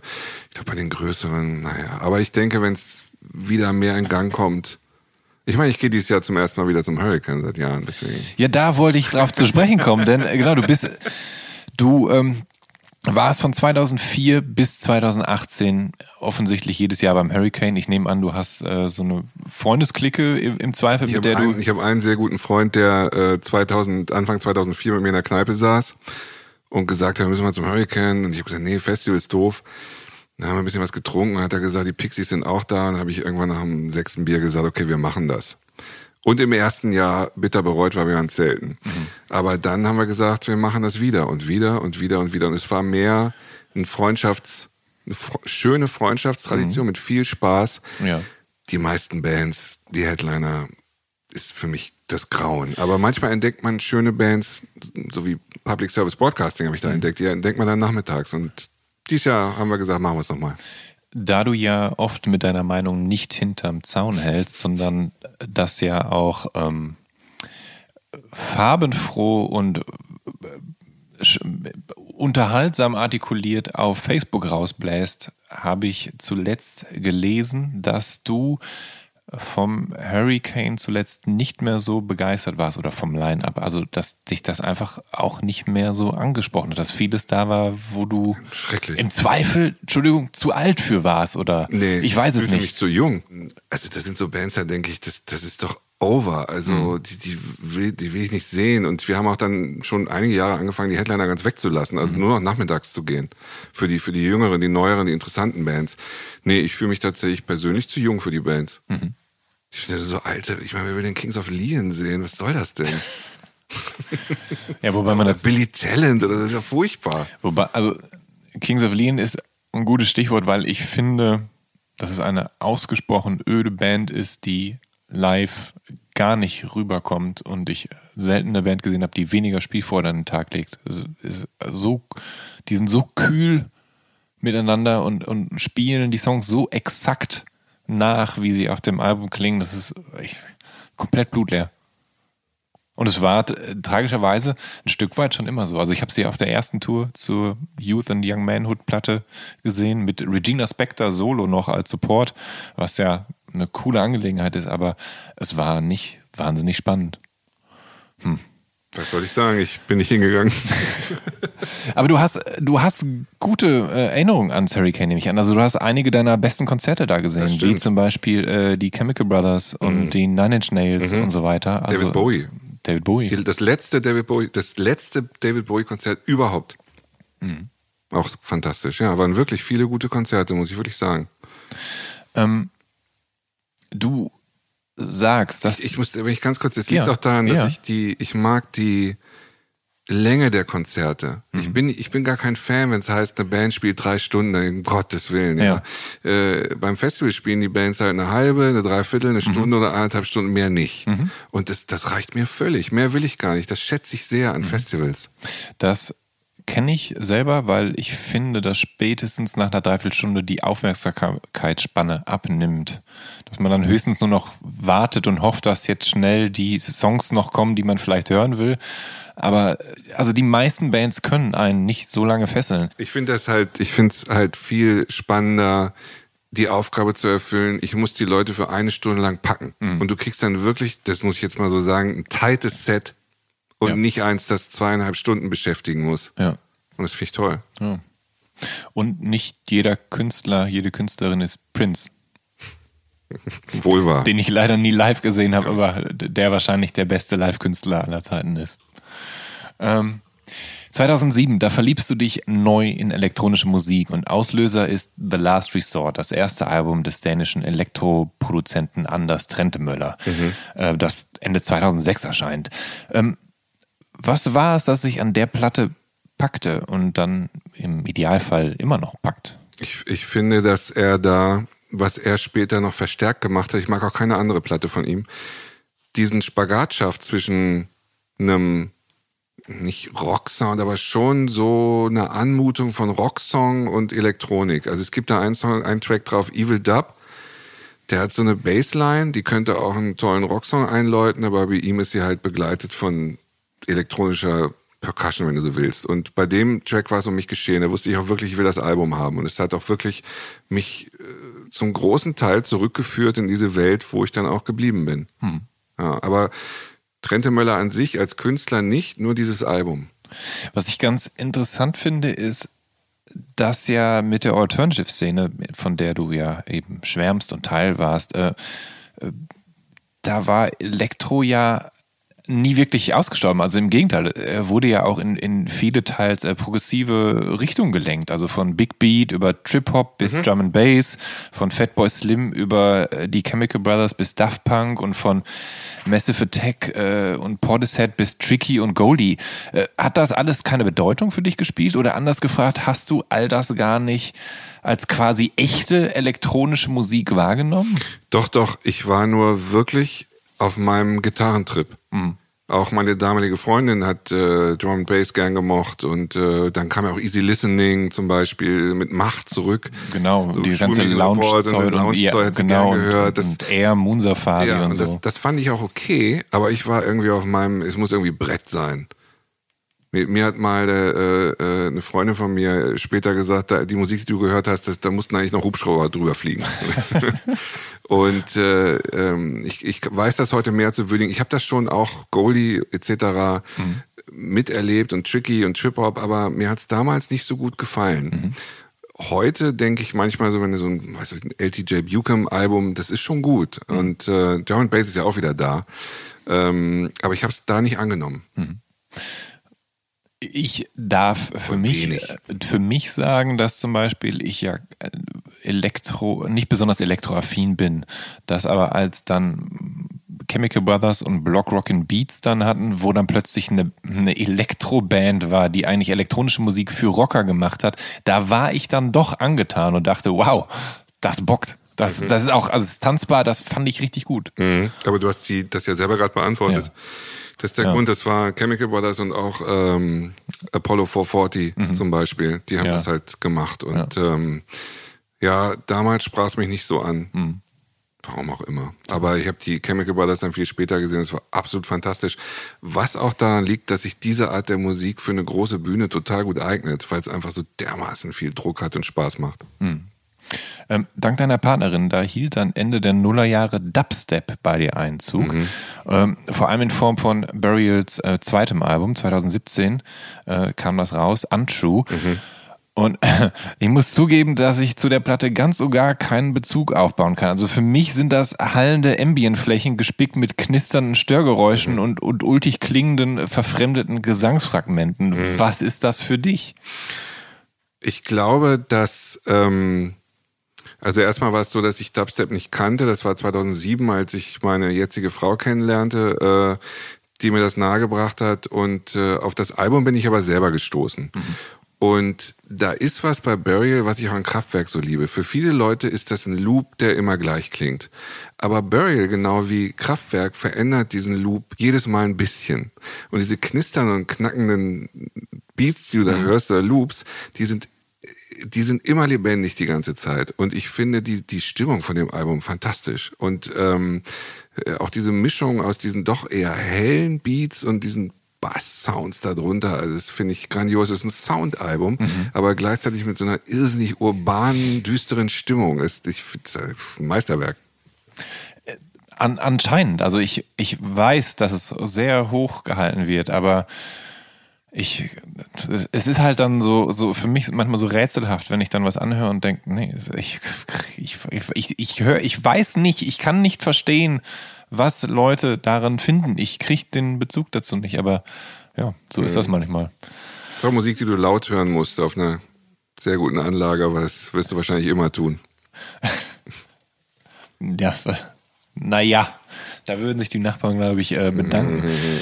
Ähm, aber du sagst, dass du seit einigen Jahren endlich auch wieder äh, dem Hip-Hop verfallen bist. Ähm, oh ja, total. Doch auch der hat ja eigentlich nie recht pausiert. Also wenn ich mich nicht irre, da ist ja zum Teil gelten ja so die, die, die 90er heute so ein bisschen auch als so eine Art Golden Era of Hip-Hop.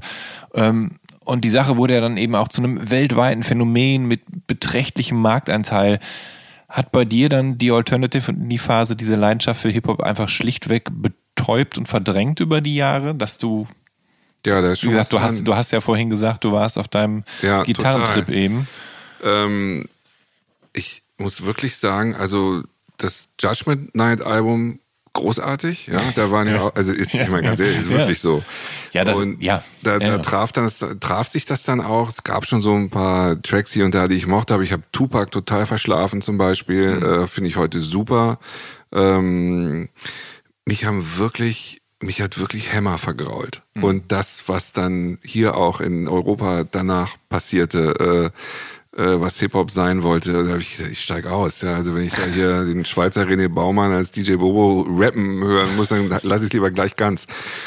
Und äh, habe erst vor zehn Jahren oder so wieder damit angefangen ja. und äh, dann auch von einem Freund von mir viel Undergroundiges bekommen, dann schon viel gehört, aber so seit ein, zwei Jahren bin ich wieder total auf dem Trip. Mhm. Ich finde es irrsinnig gute Hip-Hop-Musik gibt. Neue. Ja. Mhm.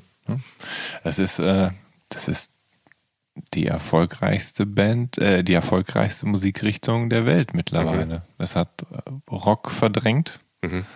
und in Nordamerika ist äh, tatsächlich nur Country populärer. Ich, ich finde es schön. Ja. ähm, also auch wenn ich weiß, dass unsere Meinungen und, und Ansichten ganz oft komplett auseinandergehen, haben wir etwas gemein, denn wir machen beide keinen Gebrauch von Spotify und wir kuratieren unsere uns Listen grundsätzlich selbst und äh, weil wir das eben als Teenager schon so gemacht haben mit Mixtapes. Und wir sind beide immer auf der Suche nach neuer Musik und wir suchen selbst und lassen halt jetzt auch nicht von einem Algorithmus zusammenstellen. Ähm, wie suchst du denn? Das ist ja nun mal nicht dein Beruf, so wie das bei mir der Fall ist. Das heißt, ich kann ja immerhin noch Arbeitszeit investieren, um neue Musik zu suchen, weil es Teil meiner Aufgabe ist. Aber bei dir ja nicht. Sitzt du dann am Rechner und, und hüpfst von Bandcamp-Seite zu Bandcamp-Seite oder wie, wie machst du das? Also Bandcamp auf jeden Fall, das stimmt. Ähm, das betrifft besonders so diese, diese Synthwave-Sachen, die ich so gerne höre. Da ist viel Bandcamp, wo man dann halt auch so Kleinstlabels hat, die einen benachrichtigen, gibt mhm. was Neues, ist so ähnlich und so, das macht Spaß iTunes ist tatsächlich für mich eine Plattform, die ich viel nutze. Ähm, die aber nicht mehr so gut, der Algorithmus funktioniert nicht mehr gut. Das war früher so, wenn Sie das mögen, gefällt Ihnen auch das. Das, ist, das gibt's kaum noch. Mhm. Und ich wälze halt viel äh, so Best-of-Listen in, in guten, anspruchsvollen Musikzeitschriften. Mhm. Ähm, best, die besten Hip-Hop-Tracks des Jahres bis jetzt. Das ist ja heute schon, im März kommt schon raus, das Beste äh, bis genau. jetzt. Und ja. ähm, äh, dann führt eins zum anderen. Und ich liebe es. Also da ist mir auch wirklich die Zeit nie zu schade. Es macht mir Riesenspaß immer noch. Hm. Wo nimmst du die Zeit her? Weil ich weiß, dass du schon sehr, sehr busy bist und viel arbeitest. Ja, es ist und auch viel zu selten. Ähm, manchmal geht so einher, wenn ich dann Musik zusammenstelle für eine Produktion, dass ich mich dann so ein bisschen verliere in diesem Wurmloch ja. äh, und dann doch kurz privat äh, auf Suche gehe. Ja, aber es ist tatsächlich zu selten. Ich würd, könnte sowas den ganzen Tag machen. vielleicht, hast du, vielleicht solltest du den Job wechseln. Äh, zu was denn? Musikjournalist. Ist das ein Angebot? Ist das gut bezahlt? Dann solltest du doch was anderes machen. Ähm, aber ganze Alben zu hören, da, das haben wir uns offensichtlich äh, abgewöhnt oder zumindest. Ach, du auch? Zum, ich, ich auch. Also mhm. zumindest, zumindest zu einem gewissen Anteil. Also seit vielen Jahren ist es so, dass ich, weil ich ja auch auflege, ich häufig Alben scanne nach den Songs, die ich brauche zum Auflegen oder weil es so die sind, die mich am ehesten ansprechen, weil ich auch nicht dann zum Beispiel, wenn ich physische Tonträger digitalisiere, um eine digitale ähm, Bibliothek aufrechtzuerhalten, nicht immer alles reinziehe, sondern die Tracks, die ich brauche. Und ich bin schon ein Trackhörer, weil ich ein großer Fan meiner eigenen kuratierten Listen bin, weil ich gerne äh, Mixe mache, wo mag, wo ähm, wo die Songs zusammenpassen, auch wenn sie von verschiedenen Bands sind. Und vor allem auch, weil es meines Erachtens immer weniger der Fall ist, dass mich eine, ein ganzes Album von vorne bis hinten fesselt. Und ähm, es soll ja auch genug Menschen geben, die sagen, das Format oder genug Bands sogar geben, die sagen, das Format Album ist eigentlich tot. Ähm, wir veröffentlichen nur noch EPs, nur noch Singles und letztendlich ist ja hat sich der Musikmarkt ja so umentwickelt mittlerweile, dass ja eigentlich immer nur der gerade aktuelle neue Song zählt, um in Listen zu landen, um hier und da gefeatured zu werden, um ein Album oder einen Tonträger, der da irgendwann kommen könnte, anzuteasern. Aber bevor heute eine Platte erscheint, sind ja oft schon vier, fünf einzelne Songs veröffentlicht worden, aus Gründen. Da darf man natürlich fragen, ob das Album nicht vielleicht wirklich tot ist. Ähm, und bei dir ist das anscheinend so, dass du nicht, du bist kein Albumhörer. Ähm, aber wie, wie, wie, darf ich das verstehen? Also sammelst du dann auch einzelne, einzelne Songs und reichst genau. dir dann so die, die Hits in Playlisten zusammen? Ja. Und wenn ja, auf welchem Medium? Also hast du dann, keine Ahnung, auf deinem Handy verschiedene Playlisten? Ja, auf, meinem, auf meinem Handy habe ich gar nichts. Interessant. Ja. Weil du unter, weil du unterwegs keine Musik Doch, hörst? doch, doch, ja? doch. Ja. Aber ich habe noch einen, ich habe noch einen sehr alten iPod. Mhm. Den werde ich auch benutzen, bis er äh, auseinanderfällt. Äh, ich mag das, weil der sehr limitiert ist. Mhm. Also ich muss das ständig neu, also mhm. durchwechseln, bestücken. Weil der nicht mehr. Der hat, ja, kann nicht mehr. Wieder 400 Songs oder so. Und ähm, das finde ich gut. Ich mag dieses Grenzenlose nicht. Und äh, in dem Auto, das ich fahre, gibt's nur einen CD-Player und deswegen kuratiere ich mir sehr viele CDs. Das heißt, du bist ich brenne auch jemand, CDs. der sich CDs brennt. Ja. Dann können wir hier die, die, die Faust drauf reichen, auch wenn es ja, niemand hören kann. Ja, ja tatsächlich. Ja. Und äh, bei mir ist das aber so, dass ich schon früh nicht ich habe schon früh Tapes gemacht. Ich habe immer mhm. von Alben, selbst als ich nur fünf hatte oder so, diese fünf dann zusammengestellt auf Kassetten, dann die Songs rausgesucht. Ja. Ähm, deswegen ist das für mich nichts Neues. Und äh, ich finde das ganz toll, ähm, dass von den Künstlern, die ich mag, dann ab und zu mal so ein Song kommt. Es gibt einen, den ich, den ich sehr liebe, Trevor Something. Da kommt immer mal wieder ein Track wie, wie eine Single. Mhm. Und das, das mag ich. Wenn er dann ein Album rausbringt, dann denke ich, ja, schön, aber ich mag diese Häppchen. Ich finde es toll. Mhm. Ähm, Also das Format CD stirbt ja für viele Menschen mittlerweile aus. Es ist so, dass ich die Tage tatsächlich hier auf der Straße hat jemand einfach seine komplette, wow. also oder, oder einen Teil seiner CD-Sammlung vor die Tür gestellt. Alles in Kartons. Es waren super Sachen dabei. Aber ich finde das irgendwie so tragisch. Ich weiß, dass dem, vom, dass dem Format CD nicht viel Liebe zukommt. Aber ich finde es trotzdem so tragisch, dass das jetzt so wegstirbt und dass den Leuten das so, den Menschen das so egal wird, weil sie jetzt alles eh digital und im Stream haben. Und das ist ja eigentlich dann noch mehr ein Indiz dafür, dass das Album stirbt, weil du das Album ja ausmistest, auf die Straße stellst, wegschmeißt. Hm. Tja. Ja, aber es ist ja bei Filmen das Gleiche. Also das ist ja, ja. alles äh, der, der Niemand braucht mehr den, den, den, den Träger, den Datenträger, die Videokassette, die DVD, die Blu-ray. Ja. Ähm, aber ich wäre da vorsichtig bei Musik und Film, weil die Streamer werden nie diese Bibliothek pflegen. Und ja. es wird ganz viel geben, was verschwindet, wenn man es nicht in den Händen hält. Würdest du sagen, dass äh, Leute, die sich ein, die eine Bibliothek halten, altmodisch sind und vielleicht auf dem Abstellgleis und oder ich bin ja selbst so einer äh, und ich empfinde das als Oldschool. Ja, ich verstehe auch jeden, der sagt, was soll ich mit dem ganzen Krempel? Ich kann ja einfach äh, ja. einen Streamer, ich kann Spotify, ich kann Netflix, aber für mich fühlt sich das nicht genauso an und, und wie gesagt, mh, mm, ich glaube nicht, dass irgendjemand auf das zurückgreifen kann, auf das ich zurückgreifen kann in meiner bescheidenen Wohnung. Ja. Und äh, deswegen ich habe Verständnis dafür, aber ich glaube, ich werde es nicht mehr umlernen. Mhm. Ähm, wo ich mich auch wiederfinde, ist, dass du empfindlich auf Beschallung reagierst. Das heißt, äh, wenn es etwa schlechte Musik oder Musik eben gibt, die, die, die du nicht magst, dass dir das den Abend versauen kann und dass sich das auch aus einem Laden treiben kann. Mhm, das stimmt. Ja. Das ähm, ist das schon ist ein Fluch. Ja. Ist ein Fluch. Ja. ja. ja, Ich kann nicht weghören. Mhm. Also ich merke, dass viele das nicht wahrnehmen. Mhm. Musik, die im Auto läuft, Musik, die im Restaurant läuft, in einem Laden, in einem Supermarkt. Und ich höre das alles immer. Und wenn es mich nervt, äh, ist das blöd. Ja, ja. ja. Ich habe auch schon Orte verlassen deswegen, ja, weil mhm. ich das nicht aushalte. Ja. Und ich kann auch nicht, wenn ich merke, dass jemand, ich bin mal jemand, der lässt Musik nebenbei laufen, die passt für mich nicht zusammen oder so, dann werde ich auch irre. Ja. Das, ja, ja. I feel you, sagt der Brite.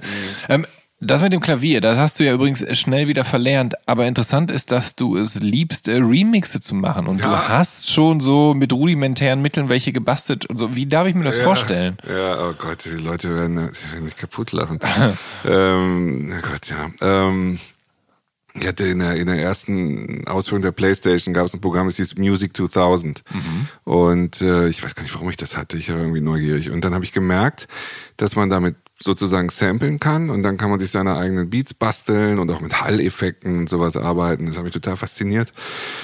Und dann habe ich halt Songs genommen, die ich mag oder auch nicht mag und dann Teile daraus genommen und dann mit anderen Beats versehen, mit Effekten und so weiter und dann halt so Remixe draus gemacht. Das blöd war bei der Playstation ja kein Speicherplatz, das heißt, du kannst immer nur so Fragmente und dann auf dem Tape hintereinander schneiden und ähm, das hat mir unglaublichen Spaß gemacht und äh, ich überlege seit einigen Wochen, ob ich mir dasselbe Programm mit dem Emulator oder so auf den ja. Rechner ziehe und dann vielleicht geht das ja damit mehr Speicherplatz.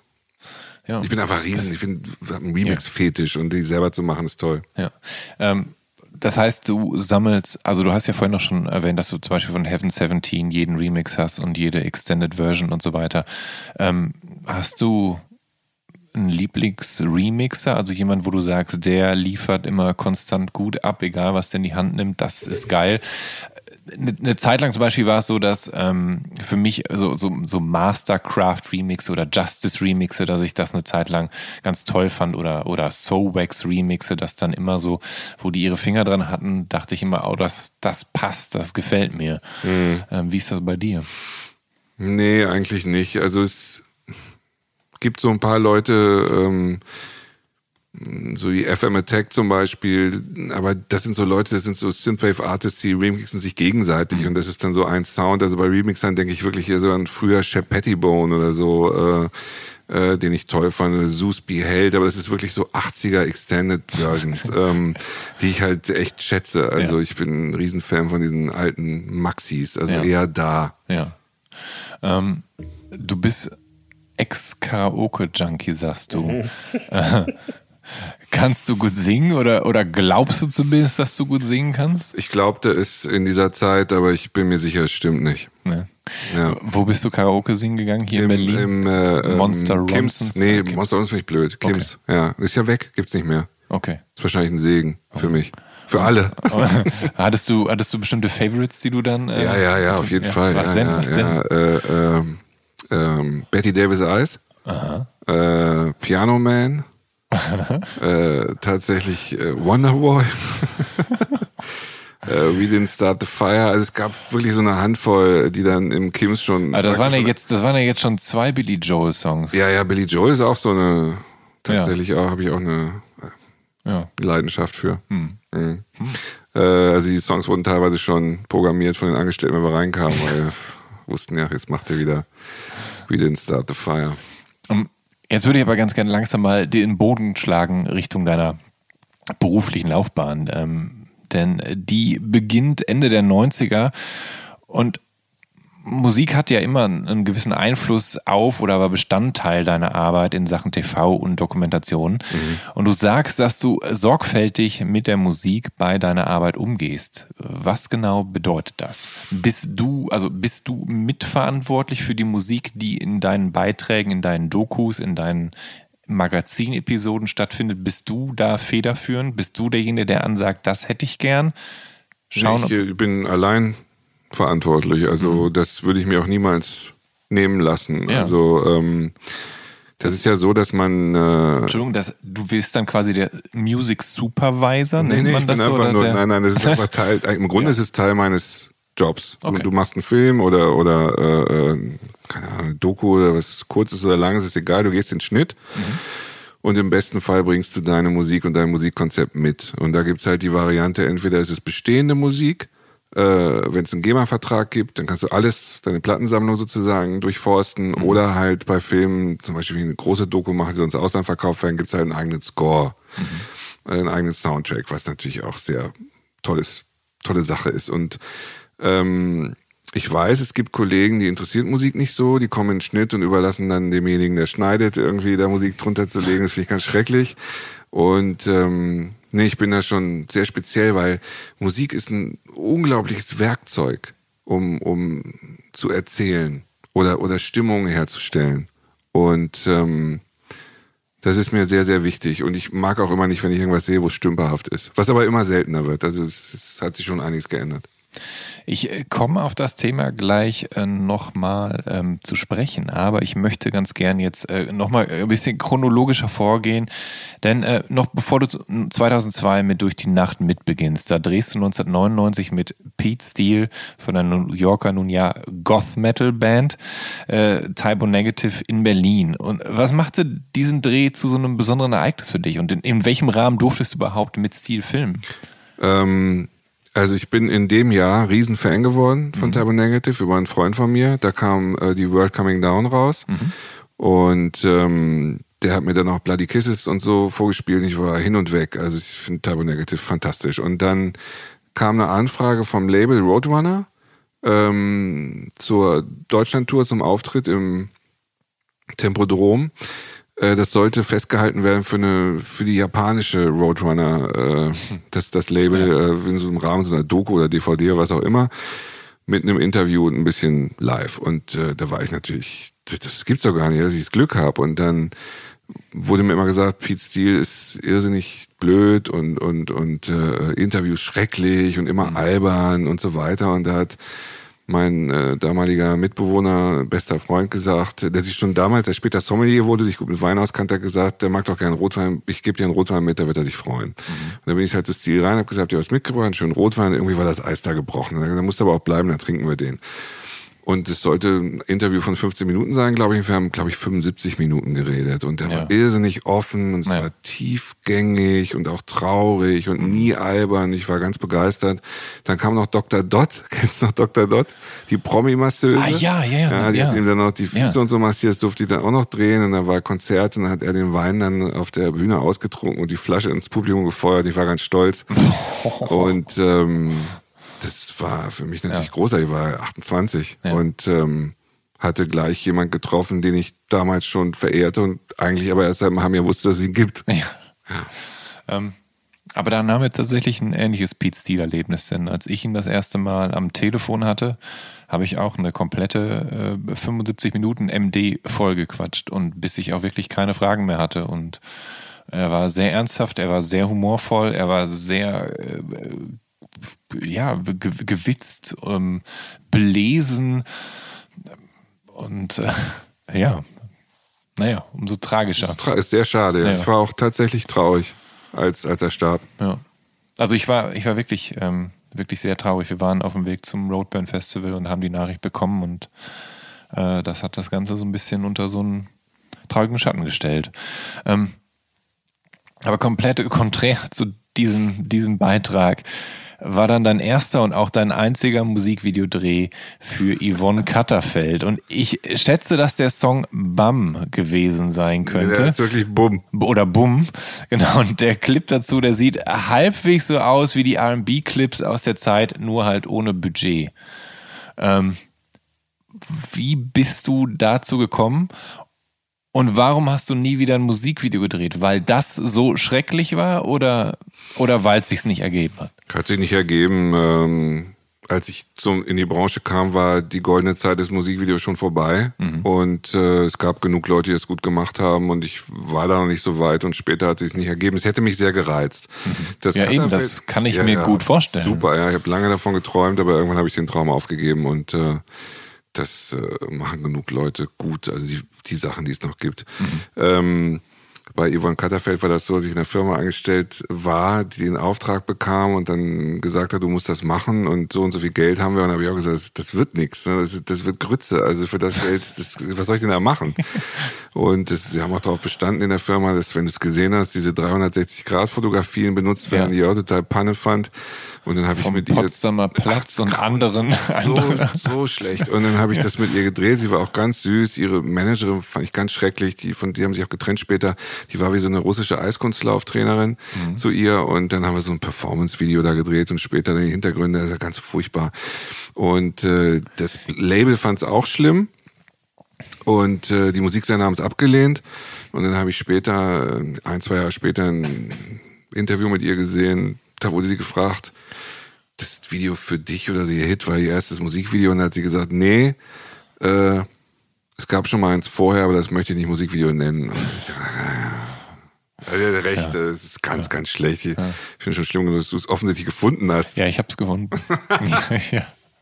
Es gibt auch so, so eine Sequenz, wo so, ich glaube, ihr habt Fotos von ihr gemacht, die ihr dann wie so eine Leinwand Es hinter so, ihr laufen lasst. Es So sieht, es unglaublich schlecht. Ja, es, es sieht echt nicht gut aus. Nee. Ähm, kommen wir zu, zu was Schöneren. 2003, da durftest du ähm, für Durch die Nacht mit, mit Karl Bartos von äh, Kraftwerk drehen. Und von denen war ja immerhin deine allererste LP. Und das Ganze führte dann tatsächlich dazu, dass Bartos den Soundtrack für deinen Film Möbius Redux, also über den französischen Comiczeichner und Autor Jean Giraud, äh, angefertigt hat.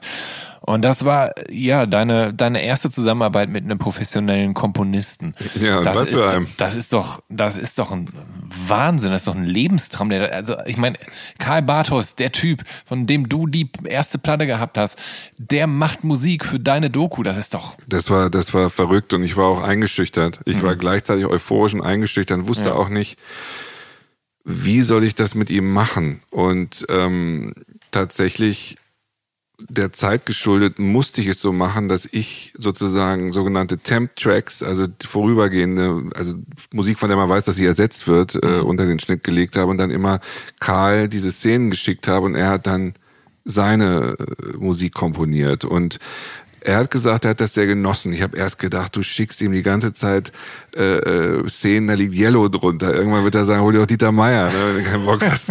Hat aber nicht gemacht. Er ja. hat das wirklich ganz großartig gemacht. Er hat sogar auf den Takt komponiert. Also er hat sogar seine Tracks dem Takt der Vorgaben angepasst und trotzdem noch einen ganz eigenen Sound kreiert. Und es war für mich unglaublich toll. Mhm. Und ich finde es auch schade, dass er das nie als Album veröffentlicht hat. Mhm.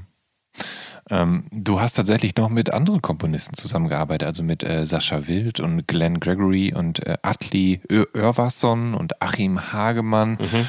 Ähm, wie verlaufen solche Zusammenarbeiten? Also klopfst du dann an und versuchst bestimmte äh, Künstler für dein Projekt zu gewinnen? Also geht es dann darum, dass du einen Score brauchst für eine Doku oder für eine Sendung? Ja, im Grunde schon, ja. Und ähm, natürlich je nach Künstler verläuft das unterschiedlich, aber das ist der Hintergrund. Also zu sagen, ich habe ein Projekt und äh, ich brauche eine Musik, die den und den Stil hat und hast du Lust dazu. Mhm. Äh, bei Atli, der aus der Hans Zimmer äh, Fabrik kommt, der wurde mir bei dieser Island-Doku zugeteilt. Ich fand natürlich, fand es natürlich toll. Der hat unter anderem Man of Steel geschrieben. Also es war schon so mhm. doll, ne? Und, und aber auch eine super entspannte Zusammenarbeit. Aber das ist eine große Freude. Also dieses Gefühl, wenn man die ersten Tracks bekommt, mhm. wenn dann über Nacht dann so ein Upload da ist und man hört zum ersten Mal die Musik für seinen Film, das ist äh, wirklich unglaublich. Ähm, das bedeutet aber auch, dass du dich mit der Art von Musik auseinandersetzen musst. Du musst dich damit auskennen, um zu wissen, auch wer im Zweifel die richtige Person ist, um für dein, dein Thema zu komponieren. Das stimmt. Ich habe bei Glenn war es natürlich so, dass ich mir das einfach gewünscht habe, mhm. aber ich wusste, dass Glenn so vielseitig ist. Er macht auch schon seit Jahren sehr erfolgreich Filmmusik. Ähm, und die haben ihn gefragt, kannst du diese verschiedenen Stilrichtungen, die ich da brauche, äh, bedienen? Und er hat gesagt, ja klar. Und ich wusste auch, dass das können würde. Und ähm, ja, es ist natürlich immer und bei Karl wusste ich auch, das ist mhm. der Richtige für diese Möbius-Doku. Das, das ja. passt einfach mit der Ära und, und so. Ja, klar, das ist natürlich der Wunsch. Ja. Aber du, ähm, also mit, mit Hans Zimmer haben wir ja einen ganz großen Komponisten, der ja am Fließband epische Soundtracks produziert, in Hollywood sitzen. Dem stehst du eher kritisch gegenüber, wenn ich mich nicht irre, oder? Ja, ich finde, äh, Hans Zimmer hat zur Zerstörung der Filmmusik beigetragen. Das ist ja alles eine Soße, das sind Soundteppiche. Und ich finde schon, dass er Hauptschuldiger ist daran und die Popularität seiner Musiken. Und ich war ja mal da 2003 bei Durch die Nacht mit John Carpenter und Faga Potente und da habe ich gesehen, was für eine Fabrik das ist, mhm. wo überall so kleine Minions sitzen und Melodien ja. schreiben und dann werden die abgeliefert und dann steht Hans Zimmer drunter. Was aber wohl gar nicht so selten ist, soweit ich weiß. Und ja, ich, ich finde, er ist besser geworden. Also es gibt jetzt durchaus mal einen Hans Zimmer Soundtrack, der, der gelungen ist, aber so die frühen Sachen haben schon viel Schaden angerichtet. ähm, aber äh, gutes Stichwort, John Carpenter. Ist der dann eher so der Typ von Soundtrackmacher, der dir entgegenkommt? Ja, total. Weil, weil ich meine, der, der ist ja auch totaler, also ähm, Synthwave-Miterfinder tatsächlich ja. eigentlich. Ja, ich, ich Und das ist ja eine Musikrichtung, die du, glaube ich, auch sehr schätzt. Also gerade, weil Synthwave ist ja tatsächlich in den letzten Jahren hat das ja einen totalen Hype gewonnen und, und, und bringt ja so diesen, ja, keine Ahnung, cheesy 80s Rock gemischt mit Synthesizer Sounds und eben all dem, dem New Wave Pop, den du so mhm. magst, so, so zusammen. Das ist doch. Der ist, ist herrlich. Das, ja. ja, nee, Carpenter, die Musik finde ich großartig, ja, auf jeden Fall. Und äh, an dem Sound von Synthwave liebe ich und Vaporwave liebe ich halt auch, dass es ist schon so wie damals, aber es ist halt fetter. Es mhm. klingt einfach besser. Ja. Und äh, es ist sehr viel Carpenter drin, das muss man wirklich sagen. Ja.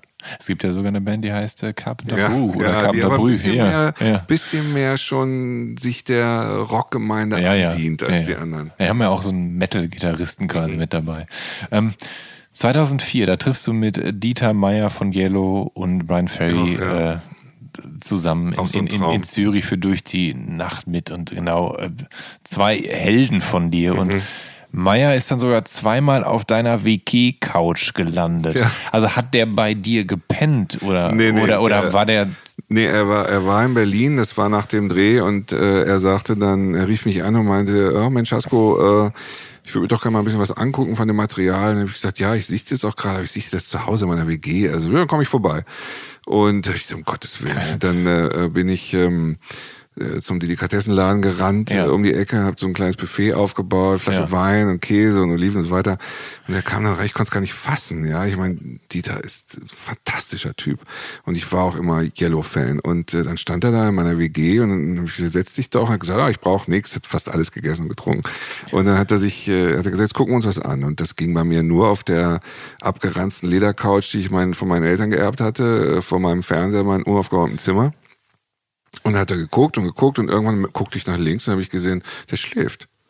Und dann dachte ich, was mache ich denn jetzt? Ne? Soll ich so ein bisschen oder so? Und dann habe ich eine halbe Stunde gewartet, dann habe ich mich tatsächlich geräuspert und dann gesagt, ja, sieht doch alles gut aus. Ne? Dann gehe ich mal wieder. Und als der Film fertig war, hat er das, das gleiche nochmal. Und er ist auch eingeschlafen. Das ist äh, interessant und er scheint ein sehr unprätentiöser Typ zu sein. Sehr. Dafür, dass er ja so ein ähm, er sieht ja, er ist ja eigentlich die Verkörperung eines Gentlemans Mhm. und, und dieses Savoir-vivre und Genießertum lebt er ja komplett. Mhm. Ja. Dementsprechend war es natürlich passend, dass du dann da auch auch. besorgt hast. Aber er ist der Meister des äh, Understatements. Sonst wäre er auch zum Dreh mit äh, dem Style-König Brian Ferry nicht mit einem fleckigen äh, äh, rosa Polo Polohemd aufgetaucht. Und ähm, einen, weiteren Helden triffst du 2005, und zwar Trent Reznor in Berlin für ein Interview für Arte zum Album With Teeth. Ähm, hast du das Interview geführt oder nur gefilmt? Nee, nee, geführt auch, klar. Ja. Das ist immer, also ich Und- führe die auch, es macht das alles. Ja. Das heißt, du, du bereitest das, also das heißt, du bist nicht nur Regisseur, sondern du bist auch Journalist, Redakteur. ja, ich mache das alles. Ich sage den Kameraleuten was und dem Ja. Ton und dem, dem Schnitt und den Rest muss ich mir ausdenken, ja. Habt ihr euch denn verstanden, der Reznor und du? Also ich weiß da, also oder ich habe mir sagen lassen, dass Reznor kompliziert sein kann und dass er aber auch ein sehr kluger und sehr heller Typ ist. Anja Kaspari hat mir erzählt, dass bei ihm ganz viel gleichzeitig passiert auf mehreren Ebenen. Ähm, habt ihr euch gut verstanden? Ich meine, ich weiß, er ist ein relativ kleiner Mann und du bist fast doppelt so groß wie er, was ihn natürlich immer potenziell interessant ist, einschüchtern könnte. Aber wie, wie war die Chemie? Und vor allem, wie war, wie ging es dir auch als jemand, für den eben äh, Downward Spiral so ein besonderes Album ist? Na, ich war, äh, dazu kommt noch, dass das Album, mit dem er da tourte, mein Lieblingsalbum ist von der Band, Ah. äh, von ihm. Ähm, und ähm, ich hatte das Arte angeboten, Metropolis, der Kultursendung, ohne, ich habe nicht gedacht, dass sie das kaufen, das Thema. Und dann haben sie aber gesagt, okay, machen wir. Und ich fand natürlich toll. Und ähm, dann äh, war ich sehr aufgeregt und äh, meinem Kameramann John, den ich da kennenlernte, gesagt, ich möchte, dass das Interview fantastisch aussieht. Ich möchte so einen Look, das soll so blau sein wie die Teeth, das Cover so ein bisschen, können wir das irgendwie herstellen, auch so ein bisschen futuristisch. Und John und ich haben dann so äh, in der, äh, oben in der Columbia Halle so ähm, noch so Quader gefunden und so ein blaues Licht hergestellt, sah fantastisch aus, ja. Und dann kam jemand, Tourmanager oder Label, und hat gesagt, nee, wir machen es in der Umkleide. Habe ich gesagt, entschuldigen, ich will nicht, jetzt keine Ärger, aber gucken Sie sich das Bild doch mal an, das ist doch nicht Ihr Ernst. Ne? Und dann, wir machen es in der Umkleide, war schon so ein bisschen, wir machen es in der Umkleide. Sind wir da rein, da war echt ein offener Kleiderschrank, das sah so scheiße aus. Und da haben wir noch versucht, da irgendwie ein Bild zu machen, das ist wirklich Grütze. Er sieht aus, als Ja. würde er im Kleiderschrank sein. Und dann kam er halt und äh, ähm, ich habe schon früh mir selbst die Lektion erteilt, du musst irgendwas sagen, womit sie nicht rechnen. Das bricht vielleicht das Eis. Und da habe ich gesagt, Trent, ich möchte dir für alles danken, was du für Gary Newman getan hast. Weil Reznor ja einer der ist, der Newman den, diesen Ruf zurückgegeben hat. Und da hat er gelacht und hat gesagt, na, wenn ich helfen kann, gerne. Ne? Und dann haben, war das Eis gebrochen, wir haben uns super verstanden. Er war sehr sympathisch, sehr ehrlich, sehr ernst und wirklich sehr, sehr offen. Also war ganz toll. Wir könnten jetzt wahrscheinlich noch zwei Stunden über tolle Erlebnisse aus durch die Nacht mitreden, denn ähm, also du hast einige Personen getroffen, die dich da persönlich berühren. Also Billy Corgan von den Smashing Pumpkins und Moby, Melissa auf der Mauer, die bei den Smashing Pumpkins als auch ähm, bei Hole äh, Bass gespielt hat ähm, und dann eben der Screaming Eagle of Soul, äh, Charles Bradley und Sharon Jones, beide mittlerweile an Krebs verstorben. Ähm, da ist ganz schön was äh, zusammengekommen. Ähm, gib doch, also ich habe jetzt ein paar hier vorgetragen. Wo würdest du gerne noch was zu sagen würden? Was hat dich tief berührt oder was hat dich sehr aus der Fassung gebracht oder wo war es sehr kompliziert und dann ist am Ende doch alles gut gegangen? Also Charles hat mich sehr berührt. Mhm. Ähm, Charles hat uns getroffen. Also Charles Bradley ist wirklich, ich glaube, du hast ihn auch mal getroffen. Ich habe ihn auch ja. mal getroffen. Ist ja. der warmherzigste Mensch gewesen mhm. unter der Sonne und ja. Charles hat uns getroffen bei seiner kranken, sehr alten Mutter, mhm. äh, die er betreut. Und äh, Charles hat äh, Mac and Cheese gemacht. Charles war ja auch Koch. Mhm. Und äh, das hat mich so gerührt, auch wie er mit seiner Mutter umgegangen ist, wie er diese Mac and Cheese an uns verteilt hat. Was für ein warmherziger, toller, positiver Mensch mit dieser schlimmen, traurigen Geschichte. Also wir haben ihn alle geliebt. Wir haben ihn wirklich so ins Herz geschlossen und äh, das, das war wirklich wunderschön. Sharon Jones, also Gott hab sie selig, aber sie war eine Bitch. Ja, es war, es ist, ich, ich kenne die Folge, ich, es gab sogar ein ähm, Premieren-Screening in naja, Berlin mh. und ähm, und mir tat so leid, weil sie die ganze Zeit so, so nach dem Motto, Charles, wenn du mich nicht hättest, dann wärst du immer noch gar nichts und so. Und, und er war aber die ganze Zeit so, so, so nett und er hat doch ja. sich nicht mal aufgespielt. Er wollte ihr nicht mal das Rampenlicht klauen. Ja. Sie hat trotzdem die ganze Zeit gestichelt. Das war sehr merkwürdig. Ja, es war sehr traurig. Ich habe ja. sie auch nochmal getroffen danach. Sie war richtig ätzend.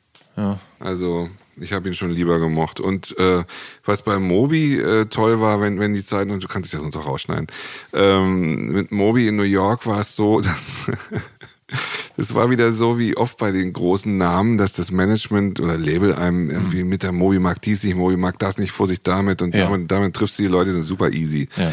Und äh, wir haben aber durch die Nacht immer getrennt voneinander die Leute kurz interviewt, bevor wir sie aufeinander losgehetzt haben. Naja, dann waren wir, war ich bei Mobi mit meiner Hälfte des Teams und äh, Mobi mit seinen ganzen alten Keyboards und, und Soundmaschinen. Er hat ein Interview mit ihm gemacht, ein Interview vorbei, Mobi gesagt, ja, war, hat doch Spaß gemacht, ne? bis dann. Nee, nee, nee.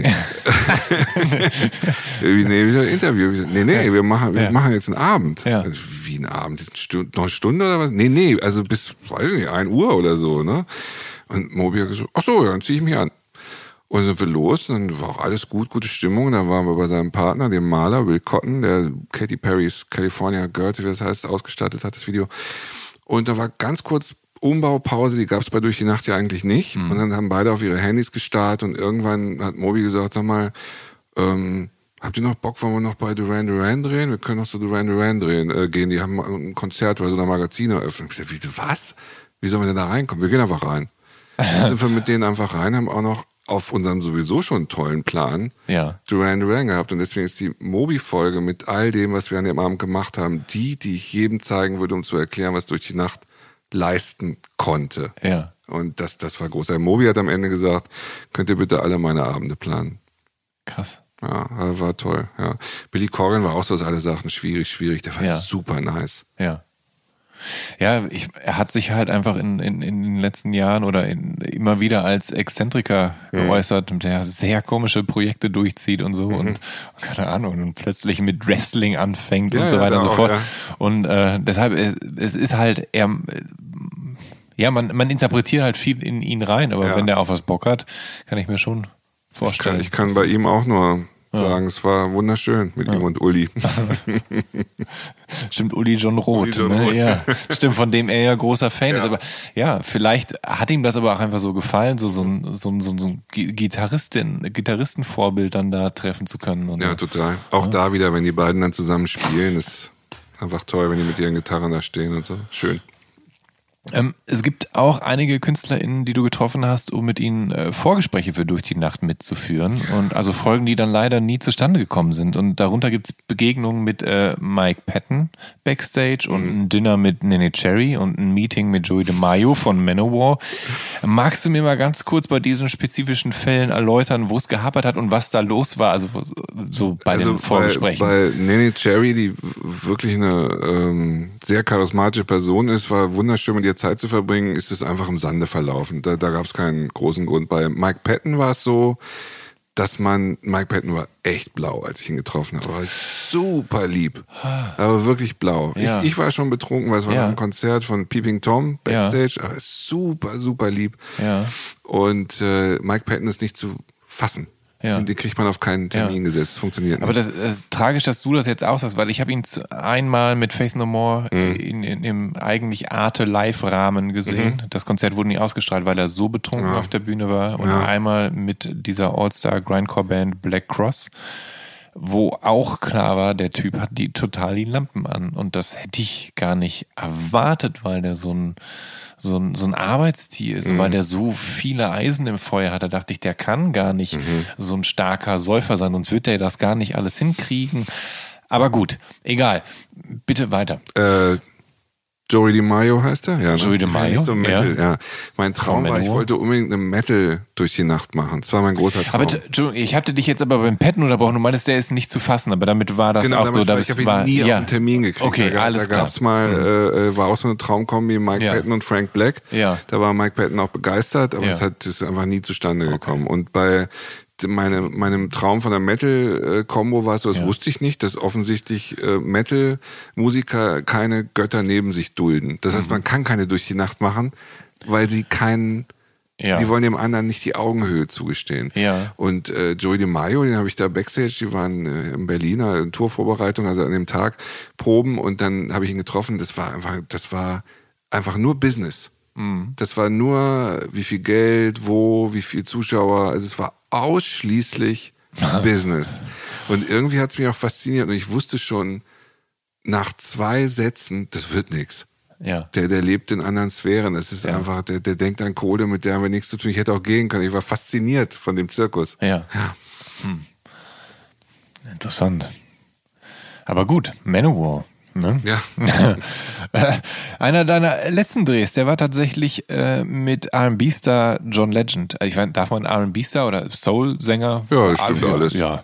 Ähm, und äh, mit, mit dem sagst du, der hatte eine Menge Star-Power. Wie gehst du mit Menschen um, die so eine derartige Star-Power mit sich bringen? Oder ist das, ist das immer unterschiedlich? Also bist du, hast du, gehst du grundsätzlich mit Respekt dran und versuchst dann auf Augenhöhe zu begegnen und dann schaust du mal, wie, wie man da, wie man das so also, handhabt? das äh, ist ein Thema, das, das finde ich generell interessant. Ich weiß, dass oft Kollegen von mir sagen, naja, die Prominenten kochen auch noch mit Wasser, das sind Menschen wie du und ich.